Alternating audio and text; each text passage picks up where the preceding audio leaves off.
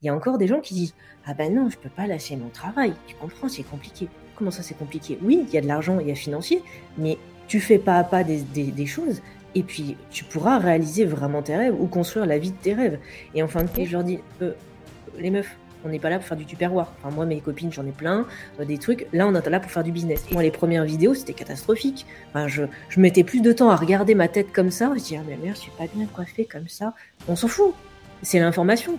Même toi, tes premières vidéos, tu, vas dire, mais il est con le mec en face. Aujourd'hui, on a la chance d'accueillir Déborah, une entrepreneuse super inspirante que j'ai rencontrée en 2017 au WED. Elle était sur scène et m'a impacté avec son histoire de combat contre la maladie et à quel point l'entrepreneuriat avait été une partie du remède pour elle. On parle bien évidemment de vivre de ses passions, de la création d'une agence web, du développement d'un média qui va faire des millions de vues sur les réseaux, de faire quelque chose qui nous plaît avant tout et de kiffer la vie.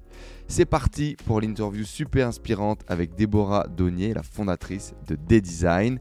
Bonne interview à tous. Hello les amis, bienvenue dans cette nouvelle interview d'entrepreneurs, les gens qui créent l'impossible dans leur vie. Nouvelle émission, les entrepreneurs 2.0. Aujourd'hui, j'ai la chance d'accueillir une femme entrepreneur parce qu'il n'y en a pas beaucoup et, c'est à chaque fois, ça me fait chier de le, justifier, tu vois, ça me fait chier de le préciser, mais c'est tellement important parce qu'il n'y en a pas beaucoup que c'est toujours un plaisir. Aujourd'hui, on a la chance d'accueillir Déborah. Salut Déborah. Salut Enzo, merci pour l'invitation. Plaisir de t'avoir euh, avec nous. Comme je le disais un petit peu en off juste avant, on s'est rencontrés en 2017. Et en 2017, on s'était dit, tiens, pourquoi pas, ça peut être sympa. Euh, ça fait cinq ans. ça fait cinq ans. On a gardé ce, follow-up. Tu m'as follow-up il n'y a pas longtemps en disant Hey, peut-être maintenant c'est le bon moment. Et euh, il s'avère que c'est le bon euh, moment. Merci d'être avec nous. C'est un vrai plaisir de t'avoir. Eh ben, comme je te disais, merci. Effectivement, 7 ans, euh, pardon, 2017, 5 ans. Euh, ça fait beaucoup, mais on a fait beaucoup de choses. On a réalisé beaucoup de choses. Et puis les entrepreneurs, on est passionnés. Il n'y a pas de vacances, c'est ce que je disais à un client il n'y a pas longtemps. Vous partez quand en vacances? Bah, j'y suis toute l'année. Vous travaillez quand? Bah, toute l'année en fait. C'est un peu ça. Effectivement, on va rentrer du coup un petit peu euh, en, détail dans ce parcours de, cet entrepreneur touche à tout euh, que tu es aujourd'hui. Tu as bien évidemment plusieurs casquettes. Euh, d'ailleurs, c'est quelque chose moi qui m'intéresse vraiment qu'on voit ensemble aujourd'hui, c'est avec quelle facilité peut-être tu navigues à travers tes différentes casquettes qui sont pour le coup très différentes. Tu as développé un média dans le domaine de la santé qui s'appelle Prévention Santé où on parle beaucoup de santé alternative sur lequel tu rebondis d'ailleurs sur eh bien, tes situations, ton vécu personnel et plein de sujets qui t'intéressent.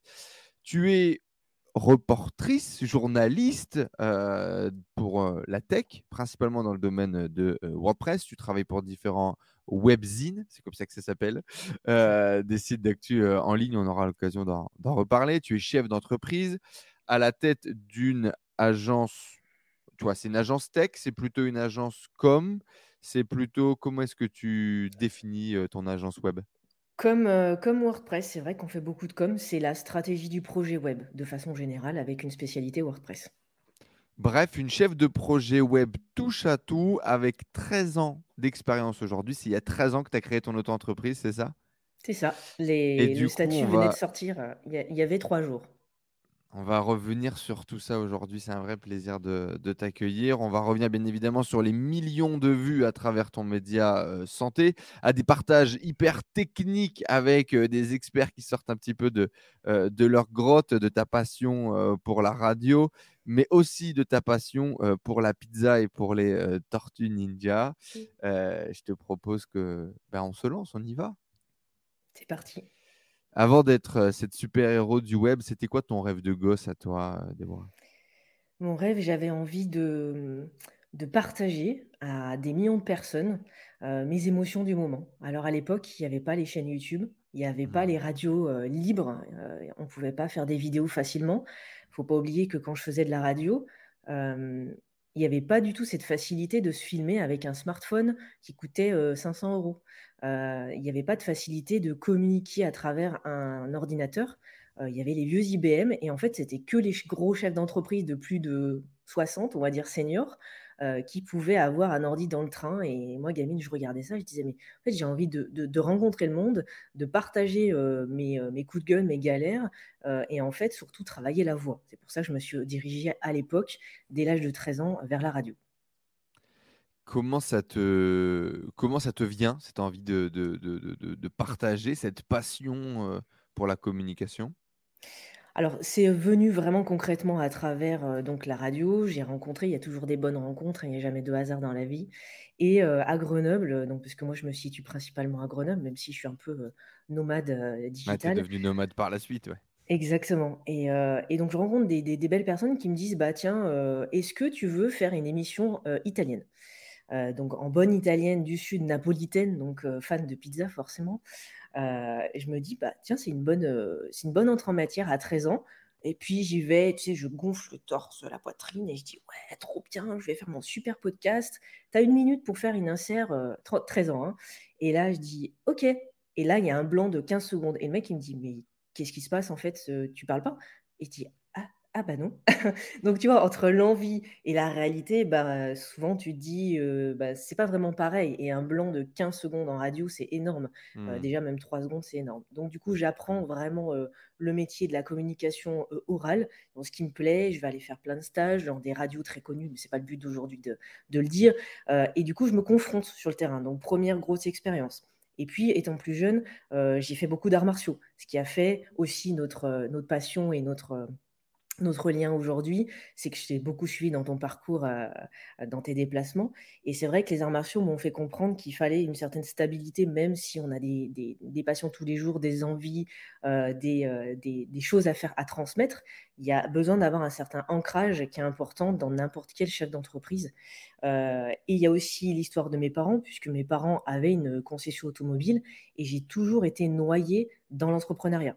J'ai jamais vu mes parents salariés. Donc forcément, le modèle était juste parfait. Alors c'était dans la mécanique auto.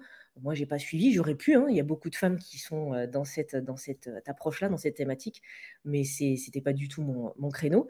Et puis le mmh. web a toujours été ce fil conducteur. Donc j'ai envie de dire la communication, mais surtout l'outil web, puisque à 6 ans, je démontais déjà mon premier ordi.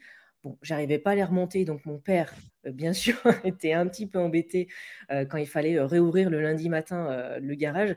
Mais voilà, ça a été vraiment ce, chemin, ce fil conducteur qui m'a amené une réflexion.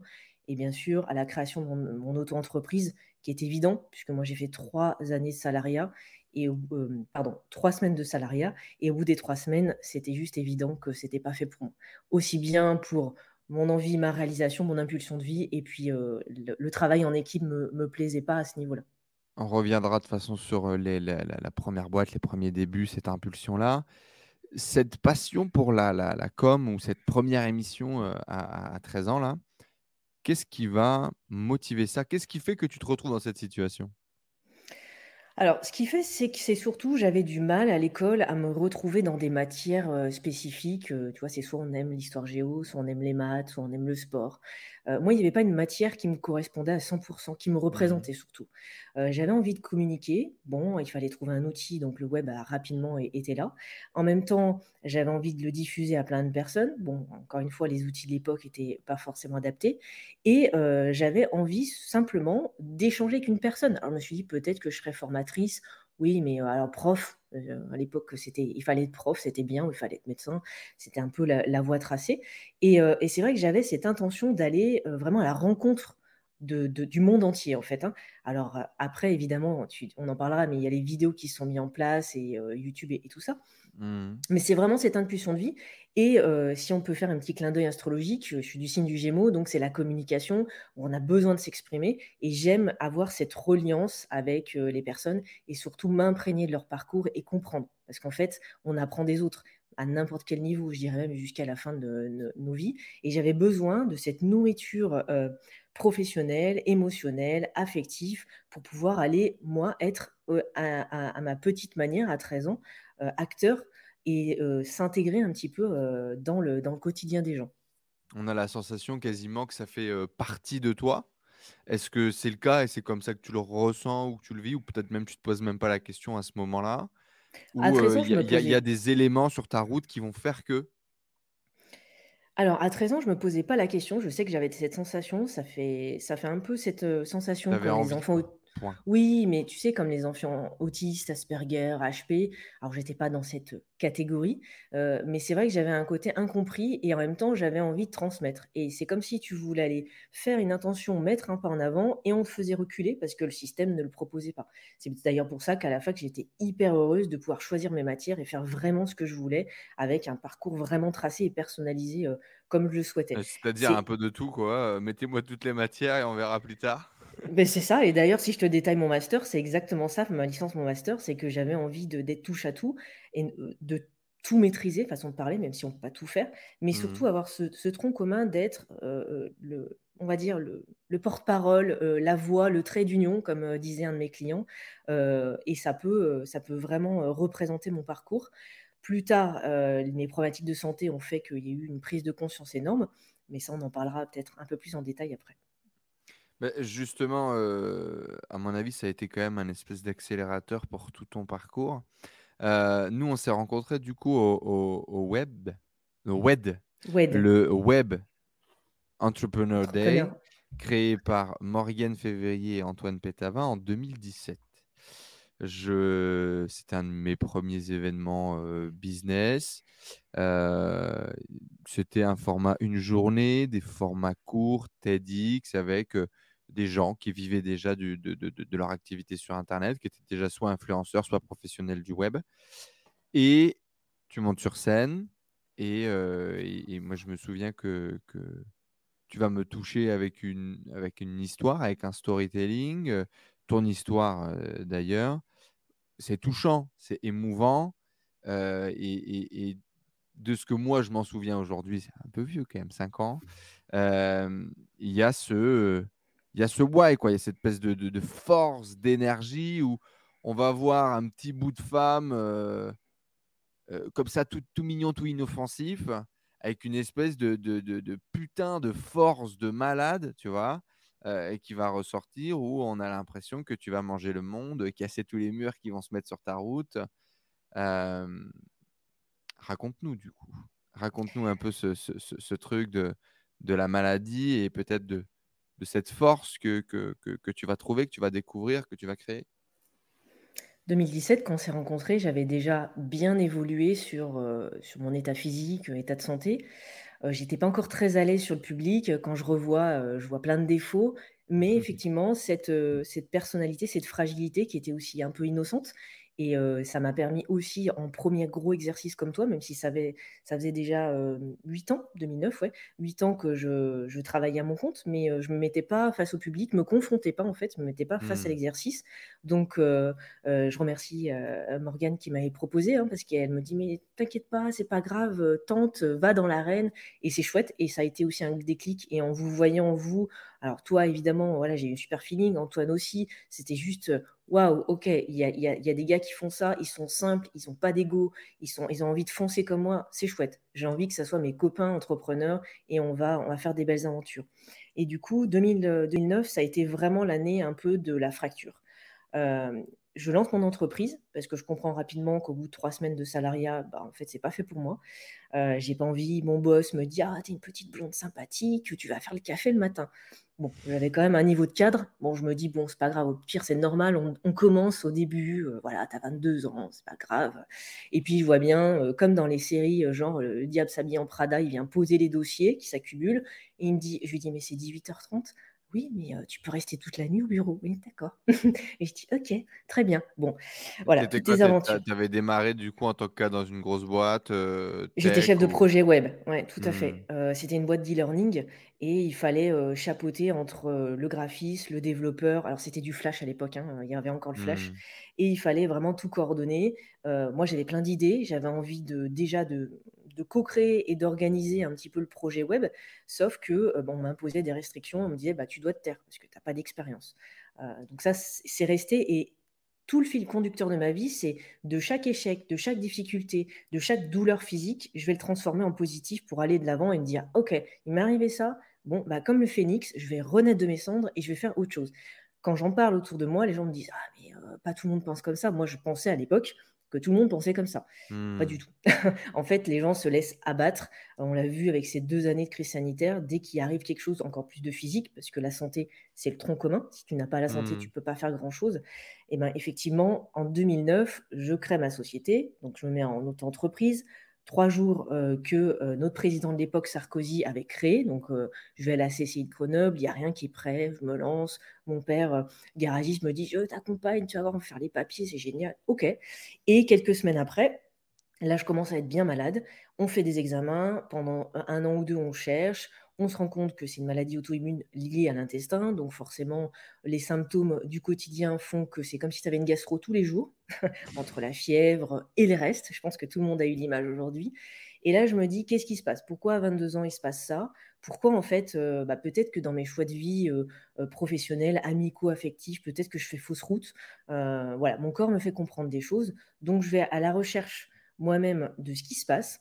J'essaye de contacter alors les médecins ont fait un super travail, heureusement qu'ils étaient là, le gastroentérologue était génial, mais j'essaye de comprendre à côté ce qui se passe. Donc je vais, heu, moi-même taper sur Google, voilà, heu, énergétique, heu, médecine chinoise, naturopathe. Alors attention, à à à l'époque, les naturopathes, c'était des gourous, hein. J'allais Ouais. discrètement, voilà, mes parents ne savaient pas parce que Ouais, c'est ça, il y avait une espèce de de barrière, voire tabou et qu'est qu'est-ce qui t'amène vers une espèce de de forme de de santé alternative? En tout cas de recherche dans la santé alternative dès le début? Alors mon Tu as éducation, l'impression qu'il manque des infos? Tu as l'impression Bah, j'ai l'impression que je suis pas complète. J'ai l'impression qu'il y a d'autres solutions. Heu, prendre un traitement, heu, plus ou moins lourd selon l'état de santé, c'est bien. Quand on me dit: «Bah, tu pourras plus te faire de sport de haut niveau», puisque je faisais du taekwondo, donc on me dit: «Bah, tu arrêteras». Comment ça? Heu, je viens d'être ceinture noire, heu, qu'est-ce qui se passe? Pourquoi on pourquoi on s'arrête là, en fait? Heu, j'ai 22 ans, j'ai une rage de vivre, j'ai toute ma vie devant moi, j'ai pas 90 ans. Donc j'essaye de me dire: «Tiens, il y a peut-être d'autres choses» et puis ma grand-mère, qui a vécu jusqu'à 96 ans, me dit, petite: «Si tu as un problème, peut-être que les plantes peuvent t'aider». Donc tu sais, à l'époque, tu allais dans le jardin et tu faisais des décoctions. Heu, nous, on on on quand on n'était pas bien, heu, région de Grenoble, on prenait de la chartreuse, on faisait un grog, le lendemain, tu avais plus de grippe, hein, c'était fini. mmh. Du coup, je me dis: «Tiens, peut-être que, heu, mamie, elle avait peut-être raison à l'époque, OK, heu, je vais ouais, aller me renseigner». ta grand-mère, on va dire, qui t'initie gentiment, à la sorcellerie moderne, quoi. Mmh C'est exactement ça. Heu, du coup, je vais à la rencontre de ces personnes. En parallèle, j'en parle avec mes collègues, de la radio. Donc à l'époque, c'était Radio Malherbe Grenoble, donc petite radio locale, heu, qui payait pas de mine, mais qui explosait, qui faisait du buzz à l'époque. Heu et je leur dis: «Bah tiens, j'ai juste besoin d'un ingé son qui m'accompagne et moi j'ai envie, d'expliquer ce qui se passe dans ma vie, je suis pas bien, je suis bien, mes coups de gueule». Encore une fois, il n'y avait pas YouTube, c'était le début. Norman et Cyprien se sont lancés en 2008. Donc tu te dis: Mmh. «OK, un an après, bon OK». Heu, donc on avait notre webcam de l'époque en radio avec une pauvre webcam, heu, catastrophique. On essayait de faire du son. Enfin voilà, je j'essaye de replonger, heu, tous tes auditeurs dans le dans le contexte et donc Nikos, mon mon collègue de de l'époque me dit: «Bah allez, on fait une émission lundi, tu débats, on voit qui c'est qui prend». 1er, pas grand monde. Donc 2e toi, tu intervenais déjà dans la radio exactement, à exactement. Je l'époque, faisais une émission italienne D'accord. Et là, et du coup, tu tu rebondis sur ce sur le média pour justement parler de ces problèmes de de de de de santé, parler de ce que tu vis, des tests que tu fais et cetera. Exactement, je voulais partager en fait et je me suis dit: «Bah, peut-être que ça va pas prendre, peut-être que ça a pas de sens». Maintenant avec une rétrospective de 13 ans, c'était évident. Heu et puis je me suis dit: «Peut-être que des des personnes qui ont des problématiques comme moi, qui sont jeunes, pourront m'aider ou peut-être que des experts de la santé pourront m'aider». Puisque j'avais envie vraiment de comprendre et de pas être handicapée puisque, logiquement l'évolution des maladies, auto auto-immunes, bah, tu peux rester dans un fauteuil roulant et je me Mmh. dis: «Bah, allez, pourquoi pas, on y va, heu, on questionne». À 3 émission, je vois je vois plein de mails qui arrivent, je vois des des personnes frapper à la radio directement parce qu'ils trouvent l'adresse. «Ah bah, je suis naturopathe, je suis ostéopathe, moi je suis médecin expert en en maladies digestives, je suis» et je leur dis: «Mais mais en fait, nous, c'est une émission libre, enfin, on est on est des gamins, quoi. Enfin, ah mais non, mais vous êtes pas une grosse radio type, heu, énergie?» heu, pas du tout et au fur et à mesure, vu que je maîtrisais déjà les outils web, dont notamment le développement de site, je me dis: «Bah, je vais me faire un petit blog, je vais faire un article par podcast, je retranscris les questions, un peu les envies et puis je mets le podcast dedans». Et en fait, en moins de 6 mois, le blog a explosé aux visites, à tel point qu'on est arrivé sur 10 000 visites jour. C'était juste énorme. Et là, je me dis, bah tiens, il y a un peu des gens comme moi qui finalement, je dis pas de la merde. c'est intéressant de parler des bobos du quotidien. Et là, euh, très rapidement, j'ai des médias, j'ai des acteurs, euh, j'ai des congrès, des événements qui me contactent pour aller les interviewer donc du, format podcast. Rapidement, je me forme à la vidéo, puisque j'ai toujours aimé, mais je ne maîtrisais pas à 200% comme maintenant. Mmh. Et euh, j'essaye de faire mes propres interviews. Donc, je pose une caméra comme ça que j'avais acheté sur Bon Coin euh, en occasion, euh, un vieux smartphone que j'avais troqué avec un, mon meilleur ami. On se pose et on essaye de faire des, interviews comme ça et on les diffuse. Et là, on, on se rend compte au bout de un an, deux ans, qu'il y a une grosse masse de communautés qui se créent et qui sont là pour partager avec à ce jour, voilà, plein d'experts euh, scientifiques ou euh, médecine euh, douce ou alternative qui vont venir transmettre des informations. encore une fois, j'essayais toujours d'être équilibré, de ne pas partir dans la groutisation, dans les gens perchés. Tu vois, tout ça, ça m'intéresse pas. Par contre, être complémentaire à la santé médecine classique, ça, oui, ça avait du sens pour être dans le confort. Et donc, du coup, toi, tu vas trouver des solutions dans, dans, dans ces approches, dans ces découverte que tu vas faire. Bon, tu es avec nous, tu es en pleine santé, tout va bien. ça a été quoi un petit peu justement ton parcours face à ça? Est-ce que ça a été aussi le moteur pour toi pour faire exploser ce média? Est-ce que ça... On, en parle, tu sais, un peu de façon presque cliché aujourd'hui, tu vois, cette notion un peu de, mission de vie. tu diras dans, plusieurs vidéos que si ce concept de mission de vie existe, le tien, c'était peut-être de, de, communiquer et de transmettre pour justement peut-être éveiller, partager certaines découvertes que tu as pu réaliser. comment ça, comment est-ce que toi tu vis ça? Effectivement, avec le recul, je suis, euh, je suis persuadée que ma mission de vie, c'était de transmettre. Euh, c'est ce que j'aimais à la racine hein, quand j'étais quand j'étais gamine avec l'outil radio. j'étais en quête de chercher un outil parfait. Et en fait, euh, il n'y a pas d'outil parfait. C'est toi, comment tu te sens aligné dans ta vie en tout cas dans, dans, le sentiment, dans la sensation que j'avais, et mmh. qu'est-ce qu'on a envie. Quand on dit, quand toi tu dis, quand tu as d'autres entrepreneurs qui disent, mais vivez la vie que vous avez toujours rêvé, il y a encore des gens qui disent, ah ben non, je ne peux pas lâcher mon travail, tu comprends, c'est compliqué. Comment ça c'est compliqué? Oui, il y a de l'argent, il y a financier, mais tu fais pas à pas des, des choses, et puis tu pourras réaliser vraiment tes rêves ou construire la vie de tes rêves. Et en fin de compte, moi, j'ai j'ai eu besoin, peut-être, euh, ça a été en tout cas un, révélateur, j'ai eu besoin de l'aspect physique pour me faire comprendre que là, il fallait que je me réveille.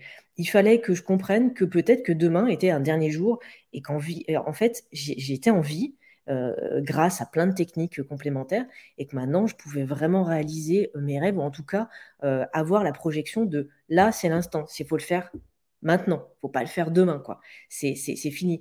Et dans la continuité, euh, il y a un événement euh, important dans ma vie qui a été euh, le, décès de ma mère. Donc, en tant qu'italienne, c'était juste un, hyper important.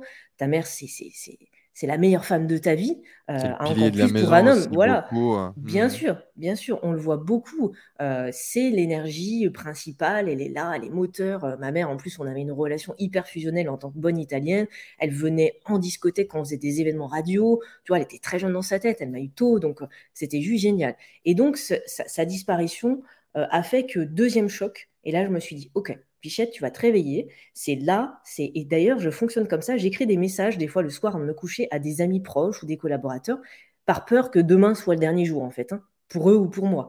Et tout ça a fait que je me suis vraiment euh, pris des bonnes claques virtuelles ou même physiques d'ailleurs pour, ma mère. Et je me suis dit non, on peut pas attendre. Il n'y a, a, pas de j'attends 50 ans, je verrai la retraite, je m'achèterai une belle villa avec une piscine.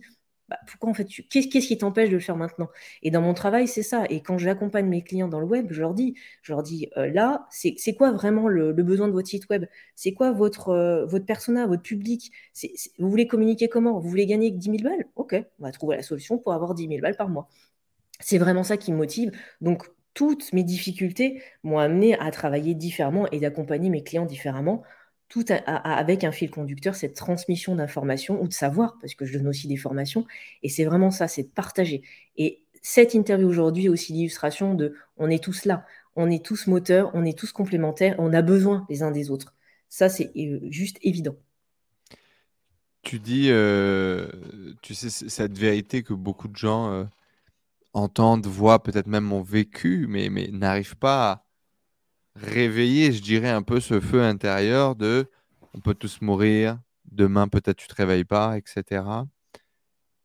Qu'est-ce qui a fait la différence selon toi, dans ton expérience, pour que justement, euh, est-ce que c'est euh, des exercices Est-ce que c'est euh, une pratique Est-ce que c'est de la méditation Est-ce que c'est du temps que tu prends pour te rappeler justement que tu es tous les jours en vie?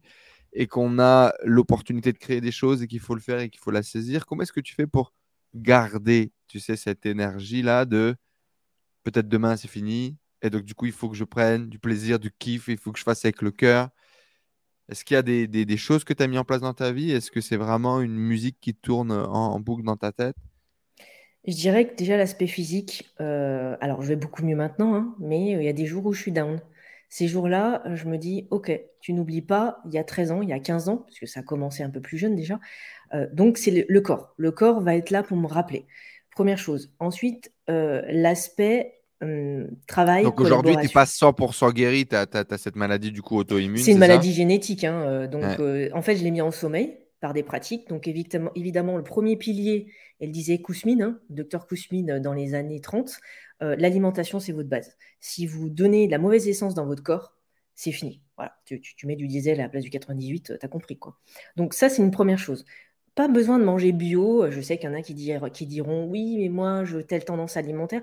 Trouvez votre solution. En fait, moi, je me suis trouvé à travers plein de pratiques dont je vais citer, mais trouvez en fait votre méthode. Il y en a qui sont véganes, qui sont très bien. Euh, il y en a qui mangent plutôt de la viande. Enfin, moi, je, suis plutôt viandard, plutôt protéine, parce que je suis dans cet aspect-là et j'aime ça, quoi. Donc, mmh. faites-vous aussi plaisir. Tu dans envie, tu as avoir envie. Et ça, on a tendance à l'oublier. Donc, l'alimentation de base. Donc, vraiment remettre à plat tout ce qui me correspond, tester mon terrain, etc. Ensuite, euh, prendre des temps. Alors, il y en a qui vont faire de la course à pied, il y en a qui vont faire du, sport varié, il y en a qui vont prendre le temps de lire, il y en a qui vont faire de la méditation, il y en a qui vont faire du yoga, etc. Moi, j'ai testé la méditation et le yoga. Euh, moi, je dirais plus de la pleine conscience parce que moi, je m'endors très rapidement. Euh, donc, du coup, la méditation a tendance à m'endormir. Euh, mais du coup, je me mets dans des, moments où je ne pense plus à rien, juste à écouter, tu vois, euh, voir ce qui se passe. Ça peut être court, mais ça, c'est ça, ça ma méthode. La musique m'aide beaucoup aussi. J'ai besoin de mettre dans, cet esprit de créativité et ce temps de pause. Tu sais, j'ai fait une vidéo qui s'appelle Au ralenti pendant le confinement. Ce qui, moi, m'a déclenché. Alors, évidemment, ça a été difficile, mais au final, je me suis dit, ça a tout mis à l'arrêt et ça a permis de refaire un reset sur plein de choses. J'ai eu plein de mmh. clients, même moi, c'est quoi nos priorités finalement Si demain on n'a plus, plus ça, ça, ça, qu'est-ce qui se passe? Donc, l'alimentation, les temps de pause et puis le plaisir. Le plaisir que je prenais beaucoup moins parce que euh, la frénésie euh, du travail, euh, la frénésie de mes parents parce qu'ils étaient entrepreneurs, donc j'allais les aider, ou je voulais aller faire beaucoup de radio, donc voilà, j'avais un emploi du temps qui était hyper condensé. donc je dirais ces trois piliers. Après, il y a d'autres techniques. Et puis, j'écoutais tous les matins, avant de, commencer une activité, des intentions positives. Voilà, je, faisais mon résumé et j'écoutais des gens qui étaient hyper positifs, qui avaient envie, que ce soit des entrepreneurs, que ce soit des coachs, que ce soit des gens dans la santé naturelle, dans l'énergétique, qui te boostaient. Et cette petite intention, je suis persuadée, et là je suis pas folle, hein, je pense que toi tu le partages à certains niveaux, si on met de l'intention positive, de l'engagement, etc., ça démarre ta journée et ça t'amène à cette réflexion. J'aime beaucoup Lise Bourbeau, qui est au Canada maintenant, elle a 80, 80 je pense, passé. Et elle disait euh, qu'en fait, on a tous des blessures et que si, en fait, tu te nourris par des intentions positives, c'est-à-dire tu projettes, tu dis, bah voilà, dans 5 ans, je vais avoir deux entreprises. Dans 3 euh, ans, je vais être mariée, je vais avoir deux enfants. J'aurai une maison dans 6 mois, etc. Si tu le dis tous les jours, ton corps, ta biologie va faire que tu vas tout mettre en branle pour le réaliser. Et ça, ça m'a vraiment aidé. C'est tout bête. Au début, je me suis dit, ils sont tarés, ces gens. C'est des gourous. Et en fait, pas tant que ça. Et c'est des coachs hein, euh, reconnus. Euh, il y en a plein qui, qui, font ça. Euh... Lise Bourbeau, aujourd'hui, c'est quoi? C'est des centaines de milliers d'exemplaires vendus, je pense, sur son bouquin, Les cinq blessures de l'âme. Tu avais eu l'occasion de, faire de, de, de l'interviewer d'ailleurs, de discuter avec elle? Exactement. Heu, mmh. elle avait fait un livre qui s'appelait, «Waouh, je suis Dieu, tu l'es aussi», donc heu, je l'avais lu, je dis: «Mais en fait, cette nana, elle est hyper catho», alors je suis pas contre les religions, c'est pas ça, mais il faut s'adapter à tout public parce qu'en fait, on est on est mmh. tous des frères et sœurs dans cette planète et en fait, pas du tout. Elle t'explique que, bah, toi aussi, tu peux avoir une position haute, une position forte et que toi aussi, tu peux être Dieu, en fait, par rapport à d'autres positions. On est toujours à des niveaux, différents en fonction de ce qu'on fait. Donc Lise Bourbeau, j'ai beaucoup aimé des entrepreneurs de notre âge, David Laroche, qui a explosé mmh. et waouh et bravo à lui pour ce qu'il a fait. Bien sûr, on a d'autres, il y a Anthony Robbins, il y a Franck Nicolas. Enfin, en fait, je pense qu'il n'y a pas de, de, bons euh, coachs, de bons gourous, euh, de bons experts dans le web. Il y a des personnes qui t'inspirent et qui vont t'amener sur une certaine voie pendant un parcours donné et qui vont t'entraîner. Toi aussi, je, suis sûr qu'il y a des gens qui doivent dire tu m'inspires, tu me motives tous les matins, je regarde ton interview, je lis tes posts. Et c'est ça qui est chouette, c'est qu'on va tous être le moteur de quelqu'un d'autre derrière. C'est très très drôle. C'est très très drôle. Je vais rebondir du coup là-dessus. Qu'on a commencé euh, cette interview à, 10h10 au lieu de 10h pour moi, 11h euh, pour toi. Et euh, j'étais du coup dans ma morning routine. Et donc en ce moment, j'ai repris, tu sais, des petites pensées comme ça. Pour tous ceux qui sont sur l'audio, je vais vous dire ce que c'est. Pour la vidéo, vous l'avez vu. Donc c'est le bouquin qui s'appelle Daily Stoic. donc c'est une citation stoïque par jour. Et euh, la pensée du jour, du coup, c'était When good men do nothing. Et donc, euh, Marc Aurel, euh, à, travers cette citation qui est Often injustice lies in what you aren't doing, not only in what you are doing.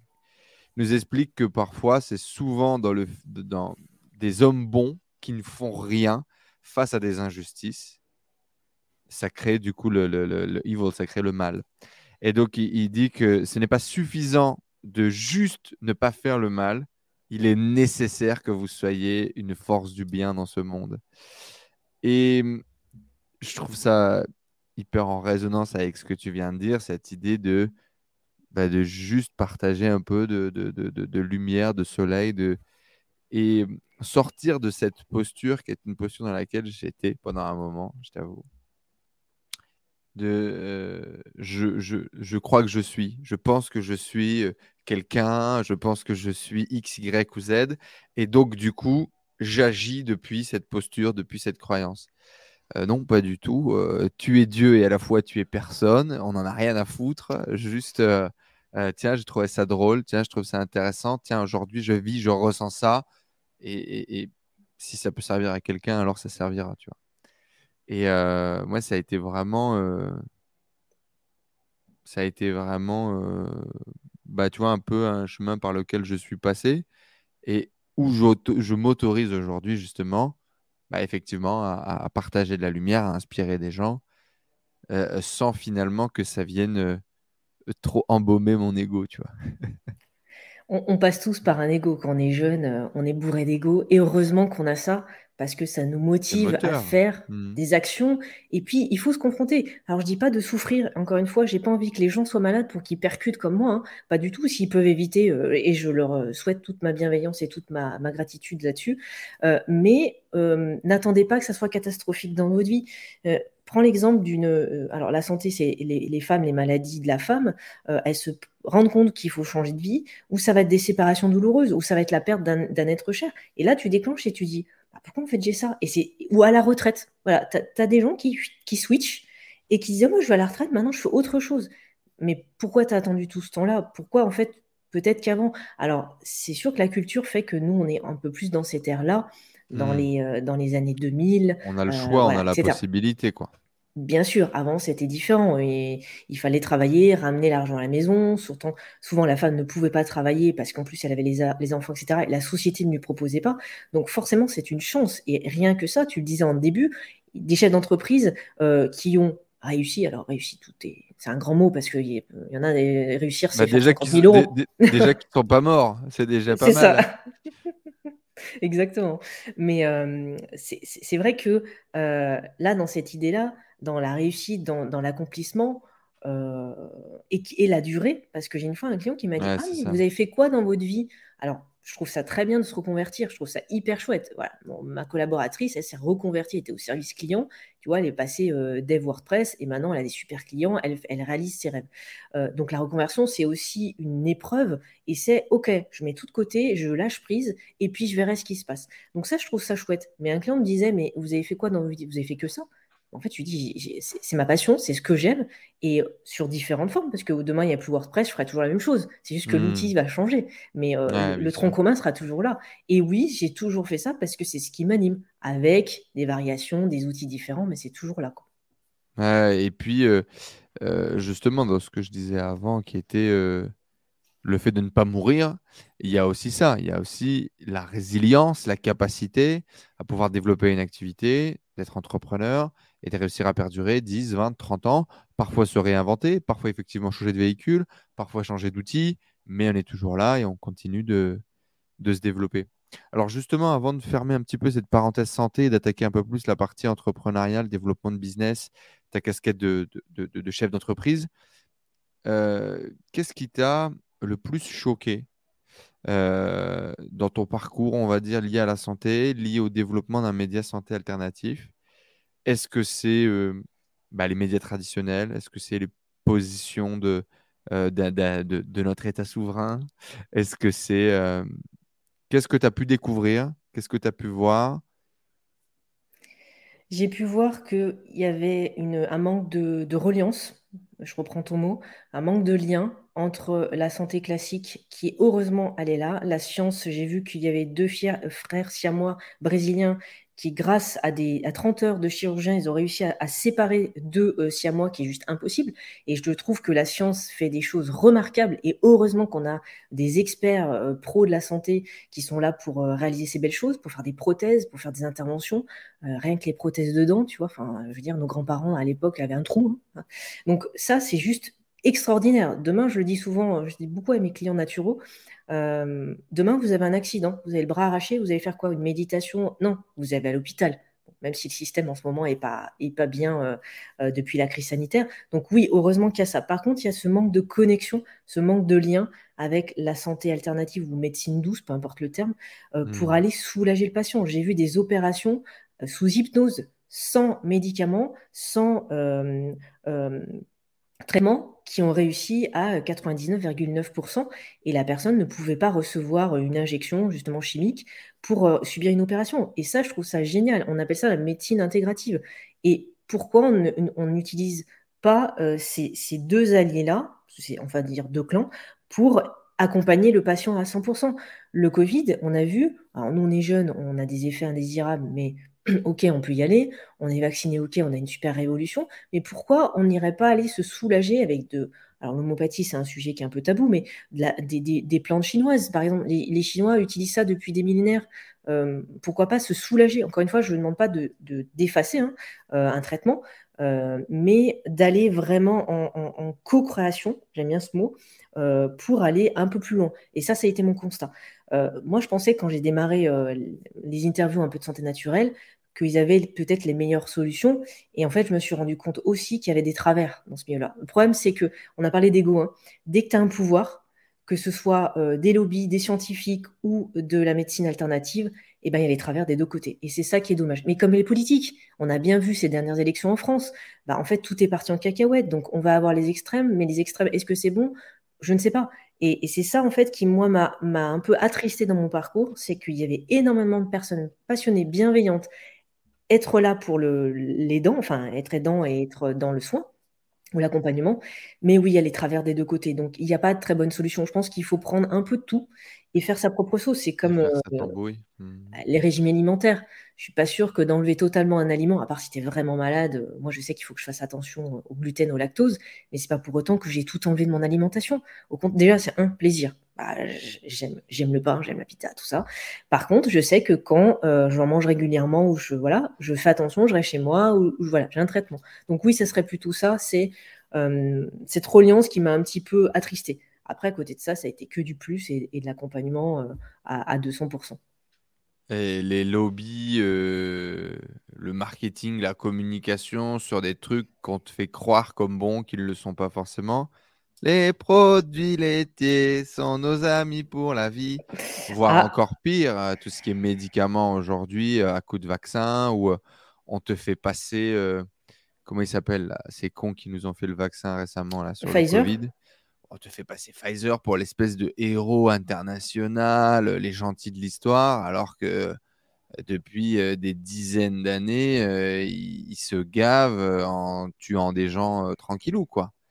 Euh, comment est-ce qu'on arrive à prendre du recul là-dessus et aussi justement sortir un peu de ce biais euh, Le monde est, est manichéen, tu vois? Bah, c'est ce que j'ai voulu faire avec Prévention Santé euh, sur différentes pathologies, parce que la vaccination Covid, euh, j'ai décidé de ne pas communiquer dessus, puisque c'est un sujet Ouais. qui est trop sensible, euh, vraiment trop sensible. On n'a pas assez de recul. Même les experts, médecins, chirurgiens ou biologistes ne veulent pas prendre position, parce que c'est compliqué de parler de ça, surtout en France, hein, parce que moi, je suis en France. C'est trop drôle d'ailleurs, tu avais interviewé Raoult en, Oui, en- en 2017, c'est ça, c'est ça. Et il parlait de la vaccination des enfants à l'époque. hein. précurseur. Précurseur, bon maintenant il est hyper médiatisé, il passe chez euh, TPMP, etc. Donc euh, c'est, c'est- c'est- je lui ai demandé, hein, je lui ai demandé une interview et j'ai pas eu de réponse. Donc Hmm. peut-être l'année prochaine. Euh, mais il a été précurseur et moi j'aime beaucoup. C'est un, c'est un homme qui est très mesuré, qui te dit voilà, moi je suis scientifique, c'est ça que j'ai testé en labo et ça c'est génial. C'est comme pour le code. Bah j'ai testé ça, il y a ça qui s'affiche. En CSS tu mets une couleur, il y a cette- telle couleur qui s'affiche. Donc Hmm. lui il t'explique, mais il t'explique aussi que oui, il n'y a pas beaucoup de personnes euh, euh, qui peuvent tolérer. Il y a des personnes qui n'ont pas besoin. Je ne suis pas sûre que l'enfant jeune euh, de 13 ans n'ait besoin, mais ça c'est mon avis. J'ai pas d'enfant, donc je peux pas aussi avoir du recul. Mais c'est vrai que Hmm. j'ai voulu donner la parole à tout le monde en équilibre et d'écouter sans aller dans des euh, folklores euh, extrêmes, encore une fois. Mais effectivement, sur tout ce qui est santé de manière large, euh, il y a un fossé qui s'est créé avec euh, cette, cette crise sanitaire.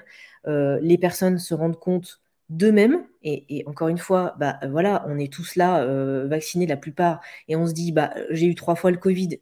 Est-ce que vraiment on nous a pris pour des cons, tu vois? C'est ça en fait, cette interrogation, parce que tu dis t'es sauvé. Euh, moi du coup, euh, j'ai fait comme toi, je suis discipliné, je suis le protocole de mon pays, et en fait tu y vas, tu dis ah, ah bah, finalement j'étais positif, je ne savais pas, donc j'ai pas de symptômes, et peut-être que ton père qui a 75 ans, bah, lui il risque grave. Euh, donc heureusement il est vacciné, mais est-ce que vraiment ça le protège, tu vois? En fait on est là, et mon média c'était donner la parole pour que chaque personne soit informée du pour et du contre, ou du blanc et du noir, ou alors des couleurs intermédiaires, et fasse son propre choix, parce qu'on n'est personne pour dire euh, ce qu'il faut faire. Hmm. Ça, c'est des choix de conscience, hein, et c'est choix d'édu- d'éducation aussi. Mais c'est vrai qu'on est arrivé dans une ère, ce- cette crise sanitaire a fait qu'on on- on n'a plus de règles. On ne sait plus où euh, trouver l'information, on entend tout et son contraire. Euh, on, est biberonné à BFM, on entend plutôt pro-vax. On est biberonné à d'autres médias, ça va être anti-vax. Je pense, je pense pas que les deux extrêmes soient bons. Je pense qu'il il faut faire du cas par cas. Ça, ça a été Hmm. mon cas. Ce que moi, je vais manger, déjà en tant que femme et homme, on est différent sur le système. Euh, mais ce que je vais manger va peut-être pas con- convenir, euh, par exemple, à ta chérie, parce qu'on n'a pas la même histoire de vie, parce qu'on n'a Hmm. pas les mêmes origines. Euh, tu vois, c'est tout ça, en fait, que je voudrais qu'on comprenne. C'est chacun déjà doit se découvrir. Et dans notre culture, tu vois bien la prise de parole en public aux États-Unis, à 18 ans, ils font un speech, etc. Moi, à l'école, j'ai dû attendre d'aller à la fac pour faire mes speeches devant euh, 300 personnes. Pourquoi on ne le fait pas plus tôt? Pourquoi on n'instaure pas de l'ostéopathie, la- du yoga, de la méditation à l'école, alors qu'en Asie, ils le font Eux, ils travaillent deux fois plus que nous. J'ai une collègue qui est allée bosser au Japon. Et en fait, ils font trois pauses dans la journée de sport, repos, donc repos, euh, endormissement, euh, enfin voilà, euh, dormir, et de, yoga ou, ou Qigong chez eux. Et je me dis, pourquoi nous, on le fait pas en fait? Ils sont deux fois plus efficaces que nous.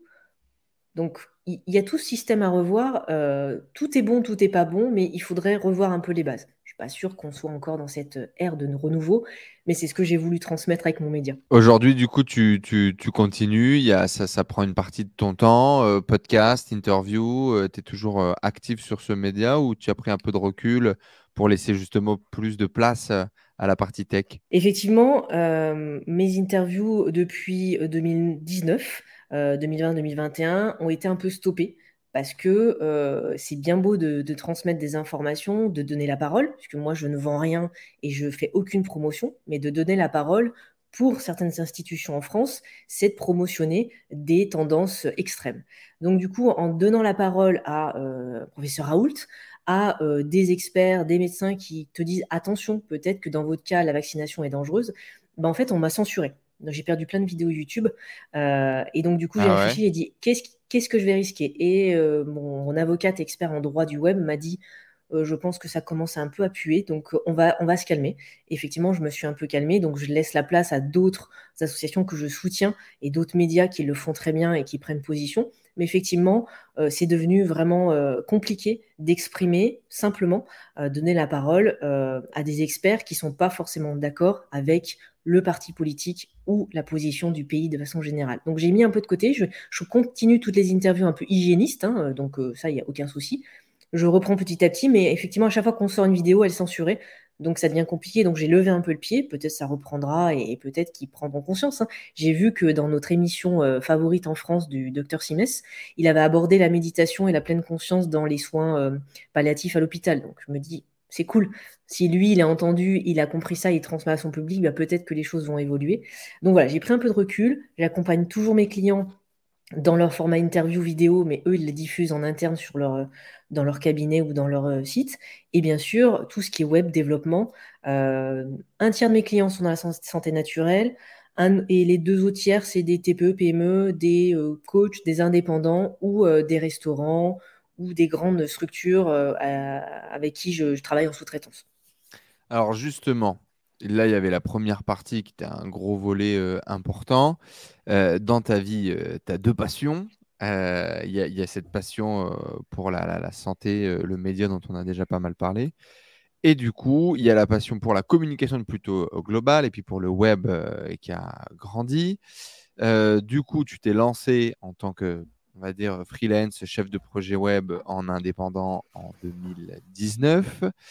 Et du coup, euh, bah, tu as également amené ta, casquette de journaliste dans ce milieu-là, où tu t'es spécialisé très rapidement sur WordPress et où tu as commencé à faire des reportages, des interviews sur cette communauté, euh, on va dire de tech, euh, WordPress. Tu es devenu du coup reporter French Web, c'est ça? C'est ça. Et, eh ben, tu as créé énormément de contenu également là-dessus. D'ailleurs, ce qui est assez drôle, c'est qu'on retrouve ben, sur ta chaîne YouTube perso euh, de tout. Quoi. On va parler de, tu vas faire 500 euh, 000 vues en, parlant euh, d'un problème de thyroïde et tu vas nous amener dans un, event WordPress à discuter avec des mecs qu'on connaît pas, qui développent des plugins. Quoi.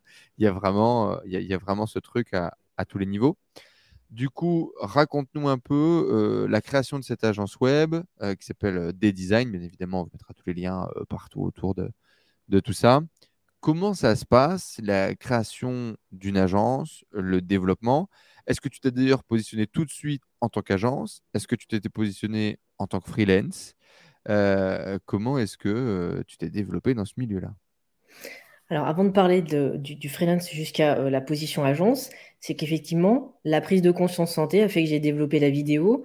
Puis, comme j'étais à mon compte et que j'allais euh, découvrir la communauté euh, WordPress, euh, cette technologie qui a été évidente puisque je, codais de zéro avant, avant de me mettre dans les CMS de type WordPress, et eh ben je me suis dit, J'interviewe des gens de la santé naturelle ou santé classique. Pourquoi pas interviewer des collègues que je vois aussi dans des événements Donc, je faisais l'exercice. En fin de compte, pour moi, c'était le même exercice avec des thématiques différentes. forcément, dans ma tête, je switchais de sujet entre le geek techos qui ne sait pas parler de son produit ou de son code parfait et euh, l'expert en santé thyroïde, comme tu disais. C'est vrai qu'il faut faire une certaine gymnastique. Mais c'est ça qui me plaît, en fait, dans mon quotidien, c'est que chaque jour est, différent, même hmm. si le tronc commun est la com.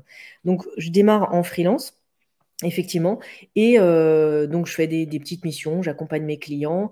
Euh, et rapidement, euh, je suis heurtée par le manque de temps, le manque de veille techno, parce qu'en fait, d'être comptable, chef de projet, graphiste, développeur, etc., enfin, ça fait beaucoup de choses. Donc, dans la communauté, je participe à des événements. Euh, ces événements qui sont des WordCamp, c'est les événements officiels de WordPress, je me dis, tiens, je vais peut-être aller rencontrer des collaborateurs, me faire des copains évidemment, ou découvrir des nouvelles euh, technologies, nouvelles extensions pour euh, les, pros de WordPress et comprendre ce qui va se développer. Donc rapidement, je m'entoure de plein de, freelances autour de moi et on, on, travaille depuis des années ensemble et il y a une petite équipe qui se forme, à tel point qu'en fait j'ai une posture d'agence, mais j'ai aucun salarié. Ce sont tous des hmm. freelances. Par contre, on a notre Asana, euh, avec nos tâches de projet, on a notre Slack, euh, on a aussi euh, un Discord s'il faut échanger, etc. Et on, le lundi matin, on fait réunion d'équipe, on se dit, voilà, qui fait quoi, sur quelle tâche, et je vais avoir la graphiste, par exemple l'expert en développement, celui qui est au support, et je vais avoir aussi le l'expert en référencement. Et on va tous co-créer des projets ensemble par contre, mon client a toujours échangé avec moi en tant que chef de projet. c'est toi le chef de projet, ouais. Mmh. Exactement. Les personnes viennent pour toi, en fait. Hein. C'est pour ça que sur ma chaîne, j'ai fait le choix, niveau un peu branding, comme les gens me connaissaient. En fait, au début, j'avais mis Prévention Santé, puis après, j'avais mis mon nom, puis les gens tapaient des designs, et je me dis, bon, qu'est-ce qu'ils vont? Et en fait, le tronc commun, il tape mon nom. Euh, quand j'ai fait des analyses avec des outils Google, je me dis, non, mais les gens, ils te cherchent toi. C'est comme toi. Tu as beau avoir euh, ton nom de podcast, ton société, etc. Ils vont te taper toi parce qu'ils aiment ça ils aiment ton énergie et ton parcours euh, qui va derrière. Donc voilà un peu l'évolution des designs, sachant que maintenant, voilà, comme on est une équipe euh, de, cinq référents, bah, on peut faire vraiment des plus gros projets et euh, même de la formation plus poussée qu'on pourra parler peut-être après. Et donc, du coup, toujours sur le même format, tu vas commencer quoi? Tu vas commencer en tant que dev. Tes premiers clients, ils vont venir chercher du développement, ils vont chercher de la création de sites internet. Et aujourd'hui, quel type de, de, de, de projet, quel, quelles compétences, on va dire, t'amènes en premier à tes clients euh, C'est quoi ton, ta force numéro un, quoi, on va dire, au niveau du développement web? Maintenant, c'est vraiment euh, plus chef de projet et accompagnement stratégie web. C'est vraiment ce qu'ils cherchent. La plupart de mes clients ne comprennent même pas ce que c'est WordPress. J'ai cette grosse niche de clients qui sont débutants et qui veulent juste un site web et de manière générale un projet web, puisque dans le site web, ok, tu techno, mais tu as toute la réflexion par exemple, pour ton contenu ou ton logo, il faut réfléchir à la stratégie, euh, à l'identité visuelle, à ton persona, à ton public idéal, etc. Et c'est ce que je des fais. Des gens qui ont des business physiques et qui veulent générer du business via Internet, des gens qui ont des business sur Internet et qui ne savent pas générer de business, donc pas de trafic ou pas de visibilité ou ce genre de choses. C'est quelle typologie d'entreprise? Alors, c'était les deux jusqu'à euh, la crise sanitaire. Maintenant, mmh. c'est des personnes. Là, j'ai un client qui font une parapharmacie en ligne, puisqu'en fait, ils avaient lancé ça juste avant la crise, ils ont arrêté, puisque le financement de la banque n'a pas été fait. Et du coup, ils se sont dit, OK, bon, on est trois de la famille, et ben on, va décider euh, de se lancer en ligne. Parce qu'en fait, en physique, ça va être une catastrophe. On, l'a mmh. vu. Donc avant, je, t'aurais dit, c'est 50-50. Ce soit des, projets euh, locaux avec euh, un restaurant, par exemple, une, allez, un magasin bio, etc. Maintenant, c'est tout en ligne. Voilà, les, personnes ont, vraiment eu cette transformation digitale qui s'est passée depuis deux ans. Mmh. Euh, donc, assez, assez de niveau. Mais ils viennent pour l'aspect global. Euh, le premier rendez-vous, c'est un peu une séance de, coaching où on va débriefer un peu comme avec un psy. Tu poses toutes tes, poubelles et tu dis voilà, tout ce qu'il a besoin, c'est ça. Mais au départ, j'ai commencé effectivement comme dev WordPress. Donc, euh, comme je maîtrisais le HTML, le CSS de l'époque et le PHP, et eh ben du coup, en fait, je faisais des sites et les gens tapaient développeur WordPress. Mais dans l'intention, en 13 ans, tout a changé. Euh, il n'y avait pas de community. Facebook commençait en 2009. Hmm. La, première, la première version de Facebook en anglais, c'était 2007. Donc, tu vois, il y a eu une évolution énorme dans le, dans le projet web de manière générale. Hmm. Effectivement, moi aussi, je me suis euh, réinventé. Ouais, bien sûr. Et du coup, cette euh, casquette aussi, santé, euh, t'a amené à avoir des clients dans la santé et puis accompagner des gens avec leurs projets web qui, eux, sont des professionnels de la santé, coach ou thérapeute. Est-ce que tu peux nous raconter un peu aussi comment on va dire, tes passions, tes expériences, comment euh, ton vécu personnel, bah, parfois peut booster une activité pro là où tu ne l'as pas imaginé. Parce que je pense qu'il y a beaucoup de gens qui ne s'autorisent pas à voir les différents ponts dans leur vie. Tu vois. J'ai envie de leur dire, votre passion, votre différence fait que le client va venir travailler avec vous, quel que soit le domaine. Mmh. L'aspect santé naturelle, l'aspect interview, le fait que je connaisse leurs compétences. Quand j'ai une astrologue qui vient et qui me dit oui, il y a telle planète, etc., le fait que je connaisse son domaine, elle va me forcément signer. Forcément. Et puis elle va apprécier d'échanger avec moi. Et puis au passage, on se fait un petit café, on mange un petit truc et puis elle me fait mon thème.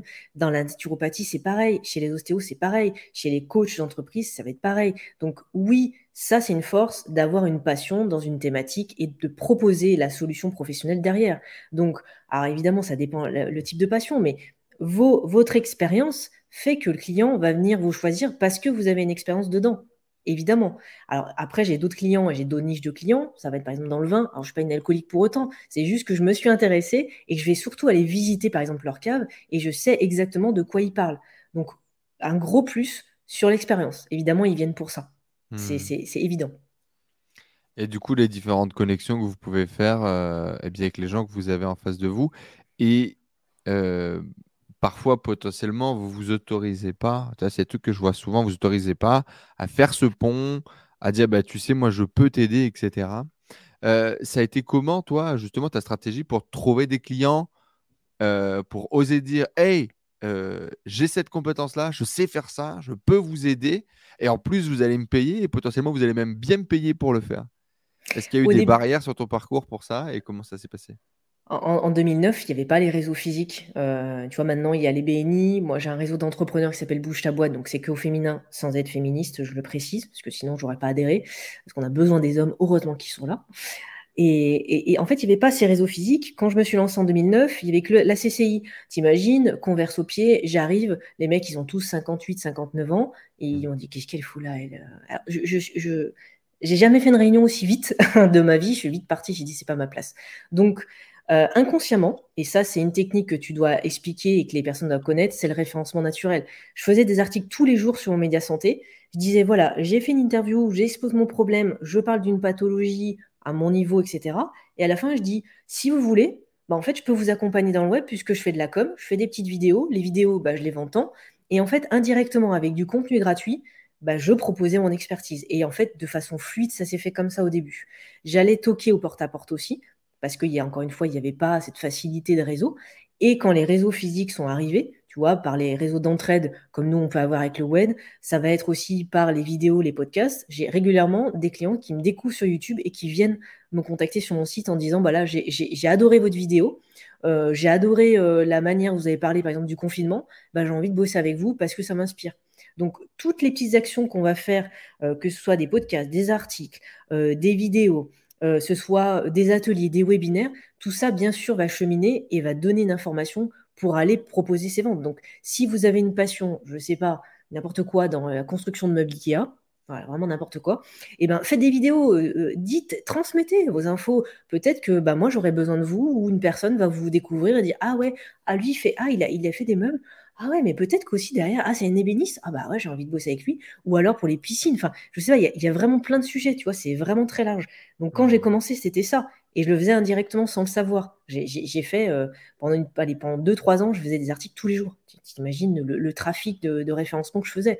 Donc ça, c'est important.